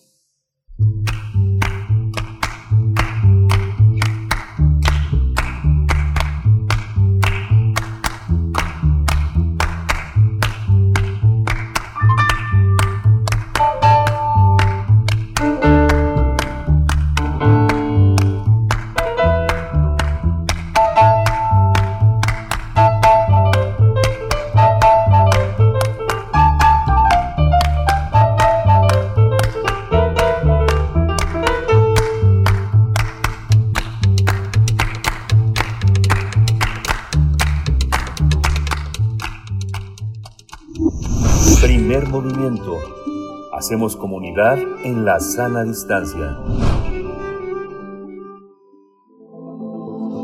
El crisol de la química. Como cada miércoles nos acompaña ya en la línea el doctor Plinio Sosa, académico de la Facultad de Química, para abordar en esta ocasión el tema de el aceite de vitriolo, de vitriolo o la piedra filosofal. Doctor Plinio Sosa, bienvenido, qué gusto escucharnos. Buenos días, Berenice, Miguel Ángel. Buenos días, doctor. Sí, el ácido sulfúrico es un líquido transparente y viscoso. Es sumamente reactivo. Por eso se usa en una inmensa cantidad de procesos químicos e industriales. De hecho, es la sustancia que más se produce en el mundo. En este sentido, es quizás la sustancia más importante de la industria química. Tal es así que la producción de ácido sulfúrico es uno de los tantos criterios que se han utilizado para medir la capacidad industrial de los países. En el mundo de la química existen algunas sustancias que son muy estables, pero también existen otras que son sumamente reactivas. Con el tiempo, los Homo sapiens aprendimos a clasificarlas. Y en vez de ubicar las sustancias en distintos cajones, como se hace en otras disciplinas, las hemos ubicado en dos grandes escalas de reactividad. la de óxido reducción y la de acidez basicidad. En ambas escalas, las sustancias más reactivas se encuentran en los extremos, las muy oxidantes, las muy ácidas, las muy básicas y las muy reductoras. En cambio, las sustancias neutras o poco reactivas se encuentran en el centro de dichas escalas. En ambas escalas también, el fenómeno químico consiste en el intercambio de una partícula. En las de óxido reducción, el oxidante suele arrebatarle uno o varios electrones al reductor. Y en las reacciones de acidez-basicidad, la base suele arrancarle un ion H a los ácidos. ¿sí? Grosso modo, los ácidos se pueden dividir en dos grandes categorías, los fuertes y los débiles. Es muy difícil arrancarle iones H a los ácidos débiles. Por ejemplo, al agua le cuesta mucho trabajo arrancarle iones al ácido acético, iones H al ácido acético, que es el componente principal del vinagre. Cuando se disuelve ácido acético en agua, tan solo una molécula de cada 100.000 se disocia en H y en ion acetato. Parece poco, pero ese H uno de cada 100.000, puede hacer mucho daño. Una solución de ácido acético concentrado es muy, pero muy corrosiva. Eh, cuando se trabaja con ácido acético, se tiene que ser muy cuidadoso. Se debe usar bata, guantes y lentes de protección. El vinagre, que es el que usamos, el que consumimos, en realidad es una mezcla en la que el ácido acético está muy, muy diluido en una concentración de apenas un 4%. Es decir, de cada 100 mililitros de vinagre, solo 4 mililitros son de ácido acético. Entonces, por eso lo podemos usar para nuestros alimentos. Otros ejemplos de ácidos débiles son el ácido benzoico, el ácido ascórbico, el ácido acetilsalicílico, ¿sí? Son ácidos débiles. Eh, bueno, si así son los ácidos débiles, los ácidos fuertes son peores. Y es que los ácidos fuertes, al ponerlos en contacto con agua, todas sus moléculas se disocian. No queda una sola molécula sin que se le haya arrebatado el H ¿sí? De 100, 100. Por lo tanto, la solución resultante contiene una cantidad enorme de los inquietos e inestables iones H+, que son los que nos queman la piel, ¿no? Si los ácidos débiles son peligrosos, los ácidos fuertes son súper peligrosísimos. Ejemplos de ácidos fuertes muy conocidos son el ácido clorhídrico, el ácido nítrico y, por supuesto, el ácido sulfúrico. Este, el ácido sulfúrico, no siempre se llamó así. Los alquimistas de la Europa medieval lo llamaban aceite de vitriolo. La palabra vitriolo se usaba para referirse a diversos minerales cuyos cristales se parecían mucho al vidrio, ¿sí? De ahí su nombre.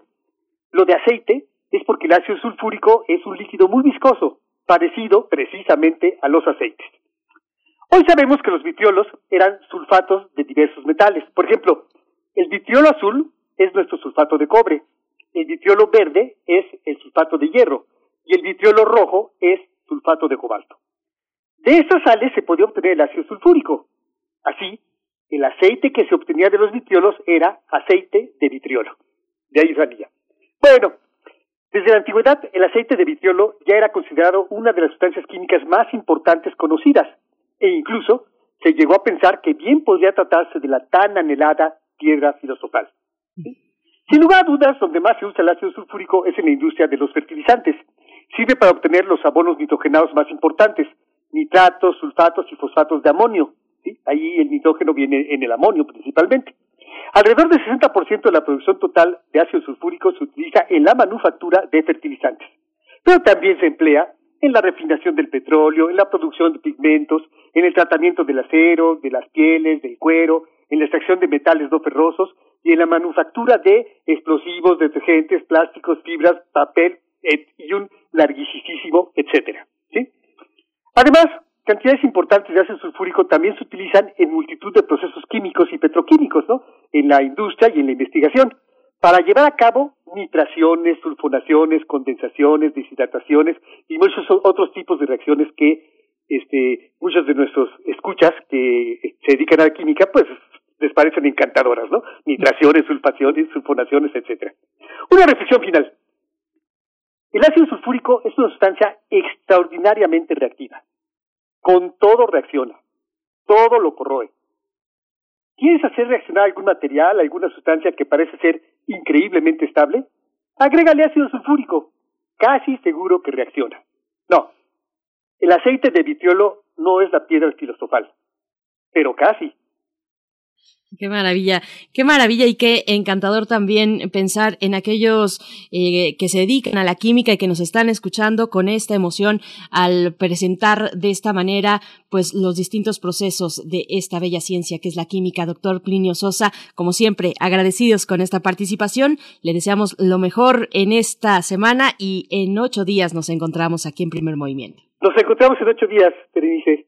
Gracias. Hasta luego. Muchas gracias.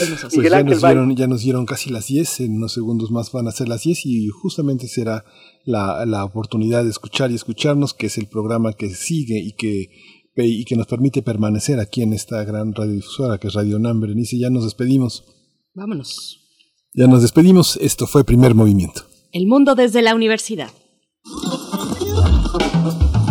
Radio UNAM presentó Primer Movimiento, El Mundo desde la Universidad, con Berenice Camacho y Miguel Ángel Quemain en la conducción, Frida Saldívar y Violeta Berber, producción, Antonio Quijano y Patricia Zavala, noticias, Miriam Trejo y Rodrigo Mota, coordinadores e invitados, Tamara Quirós, redes sociales, Arturo González y Socorro Montes, operación técnica. Servicio Social, Cecilia Esquivel y Roberto Rebollo. Locución, Esa Uribe y Juan Stack. Quédate en sintonía con Radio UNAM. Experiencia sonora.